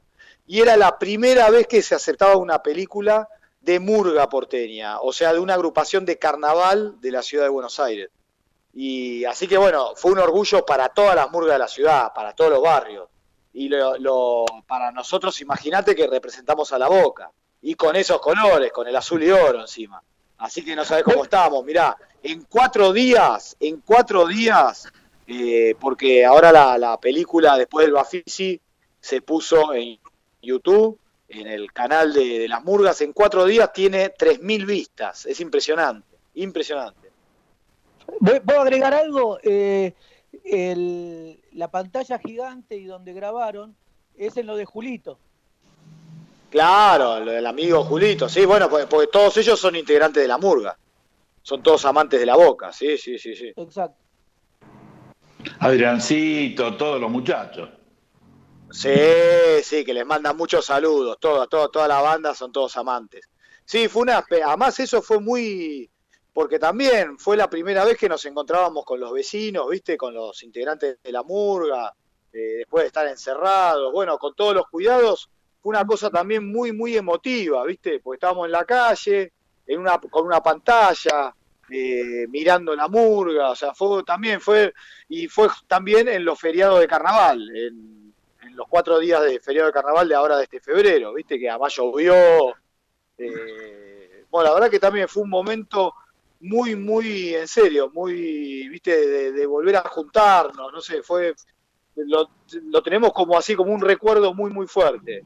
Porque también, viste, eh, bueno, a ustedes también les pasó, que hay mucha gente querida que, que se murió con el COVID y esto y lo otro, y bueno, la murga, nosotros en este año de la murga ya fallecieron cinco. Así que imagínate cómo estamos con la murga, con, con ese tema, ¿viste? Facundo, eh, ¿cómo es la logística de, de la murga? ¿Cuántos integrantes tienen? Eh, ¿Cuándo empieza? Por ejemplo, si es en febrero del próximo año, ¿cuánto empiezan antes? o la gente cómo se incorpora. Explícanos un poquito para que el oyente eh, sepa de, de esa parte. Mirá, si, si vuelve toda la normalidad, nosotros Sí, sí, ponele, históricamente ponele, la murga, pero desde hace 30 años, empieza los ensayos el día de la primavera. Ensaya ahí en el Parque Irala, con esa vista hermosa de, de la bombonera de fondo, o sea, eso es, eso es impagable. Y ahí eh, participan muchos, muchos vecinos. Bueno, de, nosotros somos la murga más grande de toda la ciudad. O sea, tenemos casi 500 integrantes. Entonces vos vas, vas ahí al Parque Irala los viernes, eh, desde las 8 de la noche, miércoles y viernes de las 8 de la noche, y te anotás. Según la edad, eh, vas a tener un referente de grupo y ahí, viste, se, bueno, se manda a hacer la galera, los trajes, te van a dar las letras y las canciones, todo eso. Es una organización que empieza en febrero, pero en realidad en el invierno ya se empiezan a hacer los talleres para hacer muñecos, para escribir las letras, eh, un montón de cosas, ¿viste? Pero eh, el encuentro así de que vos vas al Parque Irala y vas a ver mil vecinos viendo el ensayo es desde el día de la primavera. Yo tengo una consultita. ¿Te puedo hacer una pregunta, doctor? Sí, sí, querido que amigo. Boca- en- en por que supuesto. Boca empiece la remodelación de la cancha y el club vaya comprando alguna propiedad y algunos vecinos no, ¿hay alguna posibilidad que los amantes, eh, cuando demuelan e- esa propiedad que compran, vayan a practicar ahí para alentar a los vecinos para la venta? Bueno, yo vivo ahí. Sí, sí, yo, yo lo Yo- sé, pero bueno. Yo vivo justo ahí. Mirá, Para los oyentes, eh, Facundo vive enfrente de la cancha de Boca, frente a la puerta 14. Sí. Yo, eh, bueno, esto yo lo hablé con César, pero lo digo acá públicamente. Eh, a mí jamás me vinieron a hablar del club. O sea, la verdad, la verdad es que todo puro humo, o sea, es mediático. O sea, jamás nadie tocó el timbre para venir a hablarme de la casa. Así que bueno, lo, lo digo acá para que lo sepan los, los bosteros, que ¿Y no, ¿Vos estarías dispuesto a venderla? Sí, yo me mudaría en la Boca, o sea, por supuesto, arreglaría con Boca y me compraría otra casa y me mudaría acá en la Boca. Pero nunca más, vinieron, o sea, yo más, los oigo doctor, hablar en la radio, en la tele y me parece increíble porque nunca tocaron timbre. Doctor, y es más, Facundo me dijo a mí que él no quiere tocar el dinero ni nada. Él va, firma la compra, firma la venta, los mismos metros que tiene él en la boca. Claro. El único requisito que él pide, que sea en la boca. Y sí, Y bueno, está bien, Claro. perfecto. claro. Está bien, ¿Puedo está hacer una pregunta? Siempre. Sí, Bueno, eh, los hemos visto más de una vez en los 12 del 12 en la cancha de Boca, en alguna que otra fiesta, antes de algún partido, en el campo de juego. sí, Eh, sí, sí, sí. Cuando cambió la gestión, eh, vimos a otra murga. ¿No lo llamaron o lo llamaron y ustedes no pudieron ir? ¿O, o qué pasó? No, eh, ¿cuándo? Eh, No, no, no, ¿Cuándo? no. De lo que es Boca no hubo otra murga, ¿eh? No, no. Eh, nosotros, te voy a decir la Ah, verdad, nosotros desde la época de Alegre, o sea, desde el año 91, 92, siempre, siempre, este, cuando hubo algo del club, incluso salimos en los 100 años del club, estuvimos, y ahora no, no hubo otra murga, ¿eh? Con- esta nueva conducción. No quiere decir que los defienda, muchacho- no hubo otra murga. muchacho, Ahora, yo te cuento una cosa, la relación es de institución a institución, o sea, nosotros somos la murga de la Boca con 30 años, somos una asociación civil y la relación es con el club, o sea, esté quien esté en el club, eh, nosotros tenemos una Claro. relación, ¿por qué? Porque, por ejemplo, nosotros hacemos el corso de la Boca y también eh, tenemos que ir al club y, por ejemplo, pedir las vallas de contención o esto, lo otro, o sea, tenemos una buena, tuvimos siempre una buena relación. Y obviamente que cuando el club nos llama estamos, porque somos parte de, o sea, somos parte del barrio y, y para nosotros es un honor eh, estar en las actividades del club. Pero eso es, eso es desde la época de Alegre en adelante, ¿eh? desde, el, desde el año 91. Inclusive creo que ustedes estuvieron en la campaña de Adidas la presentación de la camiseta. Claro, Exactamente, nosotros estuvimos eh, en, todas las propagandas de Adidas, en la campaña. Sí, sí, sí. Eh, Facundo, eh, sí, sin, dar, sin dar números, ¿no? Obviamente. Eh, ¿Cómo es la financiación de, de- de la, de la agrupación Murga? Mirá, eh, bueno, por ejemplo, esto que dijo César, o sea, el trabajo, eh, lo de Adidas fue un trabajo, y un trabajo que a la murga le sirvió para pagar todos los micros de ese carnaval, o sea, fue un trabajo muy bien pagado el de Adidas, muy bien pagado. Eh, y después, cuando nosotros salimos en los cursos de la ciudad, hay, eh, nosotros somos patrimonio cultural de la ciudad, con las otras 100 murgas que hay en toda la ciudad de Buenos Aires. Entonces hay un circuito de carnavales y te pagan por actuación. Eso va a depender de cómo salgas, o sea, del, porque vos tenés jurado. O sea, depende de si salís primero, segundo, tercero, décimo, número 50, lo que sea, y además depende de la cantidad de integrantes que tenés. O sea, toda esa mezcla da un número que es lo que cobra cada murga. O sea, los amantes de la boca, los chiflados de Boedo, eh, los reyes del movimiento de Saavedra, o sea, depende del jurado, depende de la cantidad que tengas, depende de la cantidad de corsos que saliste, o sea, todo esa, ese es el ingreso eh, fuerte, fuerte de cada murga. Eh, en, los, en los últimos años eh, salieron campeones seguidos. ¿Nos podés contar un poco de eso? Claro, bueno, tuvimos la suerte, salimos los cinco años seguidos primero. Eh, salimos, sí, sí, cinco años primeros y los últimos dos años salimos segundos por diez centésimas. Eh, así que sí, los últimos siete años estamos ahí, eh, o primeros o segundos. Bueno, eso es, es también, es un, para el barrio es un, es un orgullo increíble porque imagínate que vos competís contra 110, 120 murgas de toda la ciudad. O sea, cada murga está mostrando un cachito de cultura de cada barrio, ¿viste?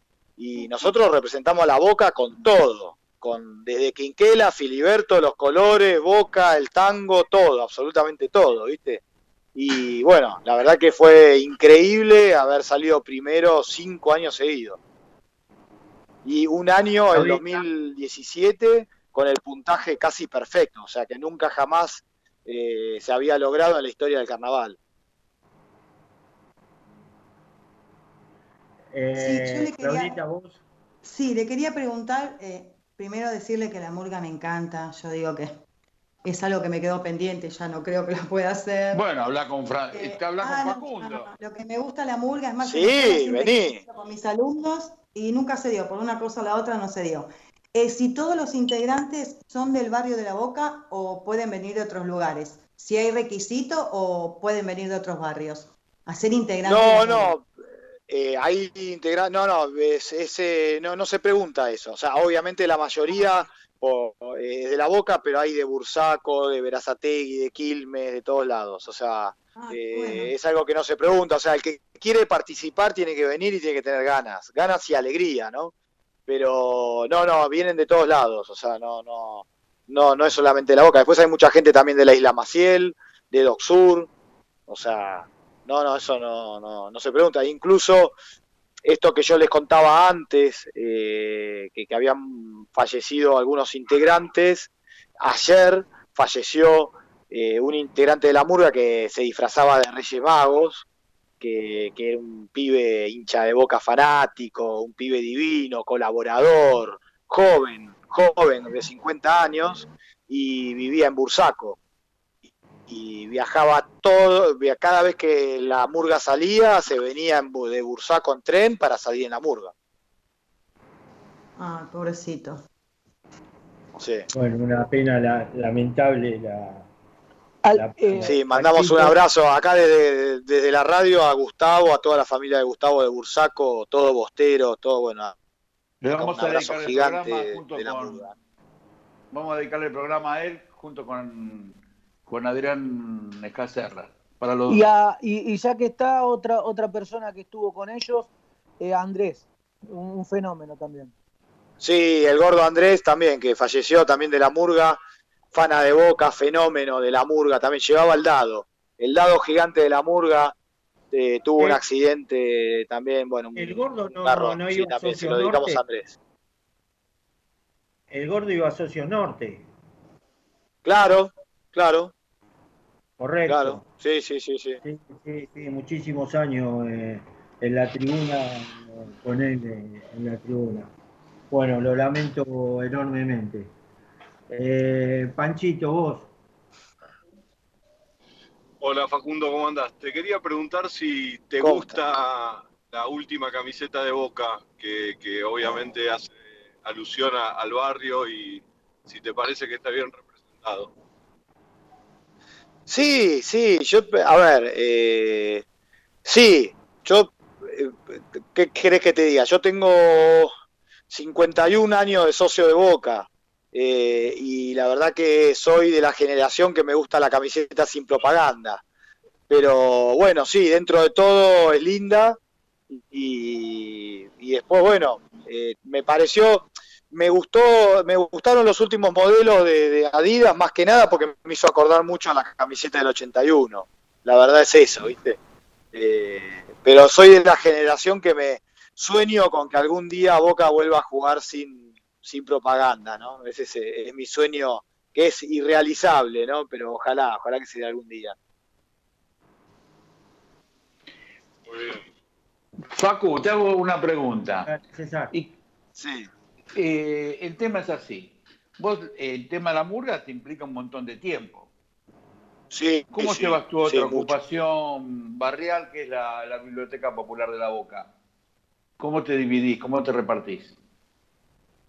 Lo que pasa que en la biblioteca de la Boca es un equipo, es un equipo de trabajo muy grande, eh, entonces ahí es más, más tranquilo.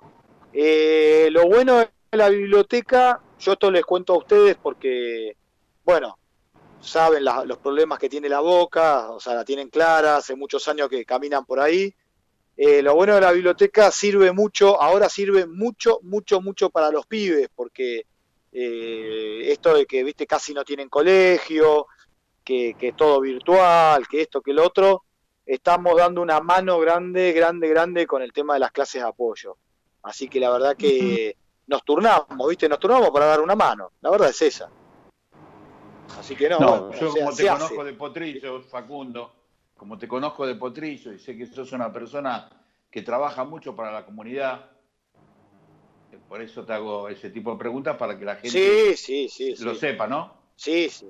Sí, no, está bien, no, no, y además eh, está bueno que, que lo preguntes, está bueno que lo digas.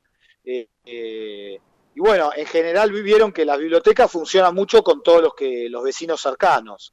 Por suerte, por suerte vienen, ¿viste? Vienen, eh, se enganchan, participan, y ahora más que nada eh, los chicos en edad escolar. Así que no, está bueno, está bueno. Eso es un laburo importante porque eh, sabemos bien que sin educación no somos nada, ¿viste? Así que es Ah. fundamental el tema de la educación.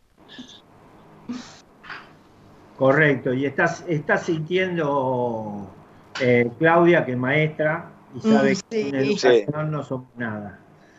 Eh, eh, la, la biblioteca depende, eh, depende así de donaciones o, o tiene subsidio de- del gobierno de la ciudad, en este caso, porque bueno, la Boca está, está dentro de, de la ciudad autónoma de Buenos Aires. Y, y si podés darle la dirección eh, a la gente para, bueno, si tienen que hacer alguna consulta o saber dónde están. Sí, eh, mirá, coordinamos, en La Boca hay dos bibliotecas. Eh, una es en Iberlucea, entre Olavarría y La Madrid, ahí está la Biblioteca Popular de La Boca, que ahí está dentro de, la, de las bibliotecas populares de todo el país. Eh, y después está la Biblioteca de La Boca, eh, que está en Suárez y Almirante Brón, eh, ahí en la esquina de Brón y Suárez, que también ahí hay un laburo muy importante, ahí el, el- pibe que está de, encargado es muy, muy, pero muy piola. Eh, bueno, son las dos. eh, Y entonces, no, digamos, por ejemplo, si nos donan a nosotros y nosotros tenemos esos libros, consultamos inmediatamente con la de Brón y Suárez eh, para darle los libros o intercambiar. Bueno, así que sí, estamos laburando eh, muy, digamos, muy en conjunto las dos bibliotecas. En paralelo, en paralelo. Joaquín Claro, González exactamente, sí. Sí, Mariano, decí. No, no, decía que esa se llama Joaquín B. González. Sí, la famosa Joaquín B. González. Sí, sí, sí, sí. Que tiene, debe vos, tener eh, 70 una años, pregunta. 75 años. Sí, sí, sí. Pancho, Acá mi hijo que está escuchando el programa hizo una pregunta que la voy a hacer. dale. Si, si los chicos tienen la posibilidad o les gustaría alguna vez tocar eh, con la murga en el Colón. Ah, Eh, oh, O en si el ya Colón. lo hicieron, tal vez lo hicieron, no lo sé. Qué buena pregunta. Esa es una pregunta. eh, yo creo que, que sí, sería increíble. Increíble. Igual, eh, entre los recuerdos más lindos, más, más lindos que yo tengo de la murga, lo, del Colón sería, no sé, sería tan. Sí, es un sueño. Pero haber entrado con la murga eh, el día que Boca cumplía 100 años en el 2005, creo que es uno de los recuerdos más fuertes y más lindos. No sé, que entraba la- entrábamos con la murga y entrábamos todos llorando de la alegría. Eh, ese es un recuerdo muy, muy fuerte. Me acuerdo perfectamente de, de ese día porque ese día yo venía corriendo de la cancha de Vélez, que justo jugamos con Vélez ese, ese domingo. Y Claro, justo, claro. justo cuando entraba a, a la tribuna de Socio Norte, eh, justo estaba entrando la, la, la murga. Me pasó lo mismo. Mirá. ¿Y No, Cachito. Laudonio nunca participó? ¿Nunca estuvo con ustedes alguna vez, Cachito? Que él tenía todo ese traje tan lindo, pobrecito. Sí, sí, sí, le encantaba, le encantaba la murga, no, no, sí, una persona muy buena, muy respetuosa. Eh, cuando andaba, cuando lo encontrábamos, sí, estaba ahí con la murga, no, no, sí, sí, teníamos una gran relación, ¿eh? una gran, gran relación. Eh, y además era fanático, fanático de la murga. Sí, sí, sí, sí. Divino. Sí, nos dolió muchísimo también eh, la muerte de Cachito, sí. Para que la gente sepa, eh, había alguien, un, un músico famoso, que salía de incógnito, ¿o no? Eh, sí, es verdad, los, los amantes sí, sí, sí, sí. Eh, Juanse. Juanse, Juanse salía con nosotros. Pero se hacía, Sí. se vestía todo para tratar de que no lo reconozcan. Sí, salía tocando el redoblante.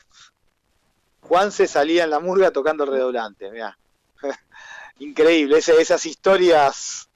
a- algún día eh, habrá que, escribir algo sobre eso. Sí. Eh, bueno, que el tiempo es ya tirano y tenemos que entregar el horario dentro de un par de minutos y bueno, usamos este tiempo y te vamos a dar, eh, Facundo, para ver a quién querés saludar y después haremos una ronda con los compañeros a quién quieren saludarlo. Dale, dale, yo lo, yo lo sigo escuchando, los estaba escuchando acá. Eh, no, lo único les pido a todos los, a todos los boquenses que entren a YouTube y vean Carnavaleramente Vivos, los amantes de la boca, que nos sirve muchísimo por la cantidad de vistas. Eh, está en el canal de las Murgas, así que acuérdense, el documental se llama Carnavaleramente Vivos, los amantes de la boca, es lo que le, le pido a todos los boquenses. Y mil, mil gracias eh, por todo este tiempo, porque la verdad que buenísimo. No, gracias, gracias César, muchas gracias. nuestro. No, al contrario, porque no, no son notas este, usuales, porque casi siempre estamos dirigidos a, a exjugadores o a representantes de otro deporte de Boca. Pero bueno, como creemos que, que la verdad que, como vos dijiste, eh, los amantes de la Boca trabajan mancomunadamente con el club y, y yo lo considero igual que todos los, los compañeros que son parte de, la Boca, de la República de la Boca y del Club Atlético Boca Juniors. Eh, este reportaje a un montón, incluido a mí, me sirvió para, para conocer un, un poco más. Eh, cosas que, a ver, yo no sabía que tenían eh, 500 integrantes. A lo mejor uno se hace la idea, bueno, con toda la furia pueden ser 300, que todo lo, pero vos decís 500 integrantes. eh, si van todos en un corso son 10 micros. Claro, 10 micros, exactamente. Eh, y la verdad que es una, es una estructura, eh, es una estructura muy linda porque en la murga participa mucho la familia, no solo la familia que va a ver, sino la familia que representa porque eh, hay mucha gente que empieza de chico, gente grande, en el medio Sí, de, sí, sí, sí. de- de la edad de cada uno y son todos participantes. Doctor. Sí, ¿Puedo hacer una cortita? la, haga la última usted. Cuando se habla de que un equipo juega mal, dicen esto es una murga. ¿A ustedes les molesta ese, ese mote de esto es una murga? Muy buena esa, ¿eh? Es que no nos molesta porque en el diccionario de la Real Academia Española, murga significa grupo de músicos malos. Así que está bien lo que está diciendo. La murga es eso, es un grupo de músicos malos. Eso dice el diccionario. Así que no, estamos muy orgullosos. Mirá que, mirá que bien. Lo, lo, lo mataste a, a Volpini, pero Volpini es un músico malo frustrado, así que en cualquier momento aparece por, aparece por el Parque Irala para... para... No, lo conozco. también, doctor. que- Lo conozco, Volpini lo conozco, y además un gran coleccionista, sí, sí, un gran, un gran Sí, boquense. Bueno, y Facundo y también es un gran coleccionista. Y gran, gran garronero Volpini. ¿eh? Así que el, el- el traje se lo van a tener que regalar porque eh, le van a tener que hacer un traje sin bolsillo porque si no los usa. Pero Está bien, está bien. Bueno, economizan tela. sí, sí, sí. sí. Es, es- es la economía socialista. Eh, bueno, Facundo, te agradecemos un montón. Gracias por. Muchas gracias. Abrazo por- grande, ¿eh? Y por habernos explicado un poquitito, un montón de cosas de la murga que la gente no conoce. Y aguante boca, Facundo. Sí, sí. En las buenas y en las malas. Muchas gracias, eh, de verdad. Muchas, muchas gracias por este espacio. Abrazo. Un abrazo grande. Abrazo grande. Abrazo grande. Doctor, ¿cómo lo ve a Curly vestido de murguero? Sí, en un momento le iba a preguntar, pero bueno, después surgió otra pregunta, pero quería ver, ¿cree? No, mirá, no me quiero equivocar porque tengo la memoria, creo que una vez lo vi con una galera con flecos a Curly, pero no, no, no lo quiero dar como real, hace mucho tiempo, ¿no? No lo quiero dar como real, pero, pero tengo como la visión de verlo con una Tu pregunta, Mariano, tu pregunta es con la mula o sin la mula. No, con la mula. Con la mula sería. Lo va a ver todo el mundo. No, pero con la mula tenemos que primero hacerle re- respiración boca a boca a la mula, debe estar El muerta. respo- primero es el response. Este, eh, le voy a hacer la pregunta directa a Curly. Un día, usted en la cancha, en algún partido, ¿se lo vio con una galera esa de murga de flecos? Negativo. Bueno, perfecto. Entonces, por eso yo no estaba muy seguro, pero bueno, por eso eh, No, voy a la lo que andaba con, la, con una peluquita el día que salimos campeón en el 92, una peluca azul, Sí, de rulo. se le, mo- se le mojó después.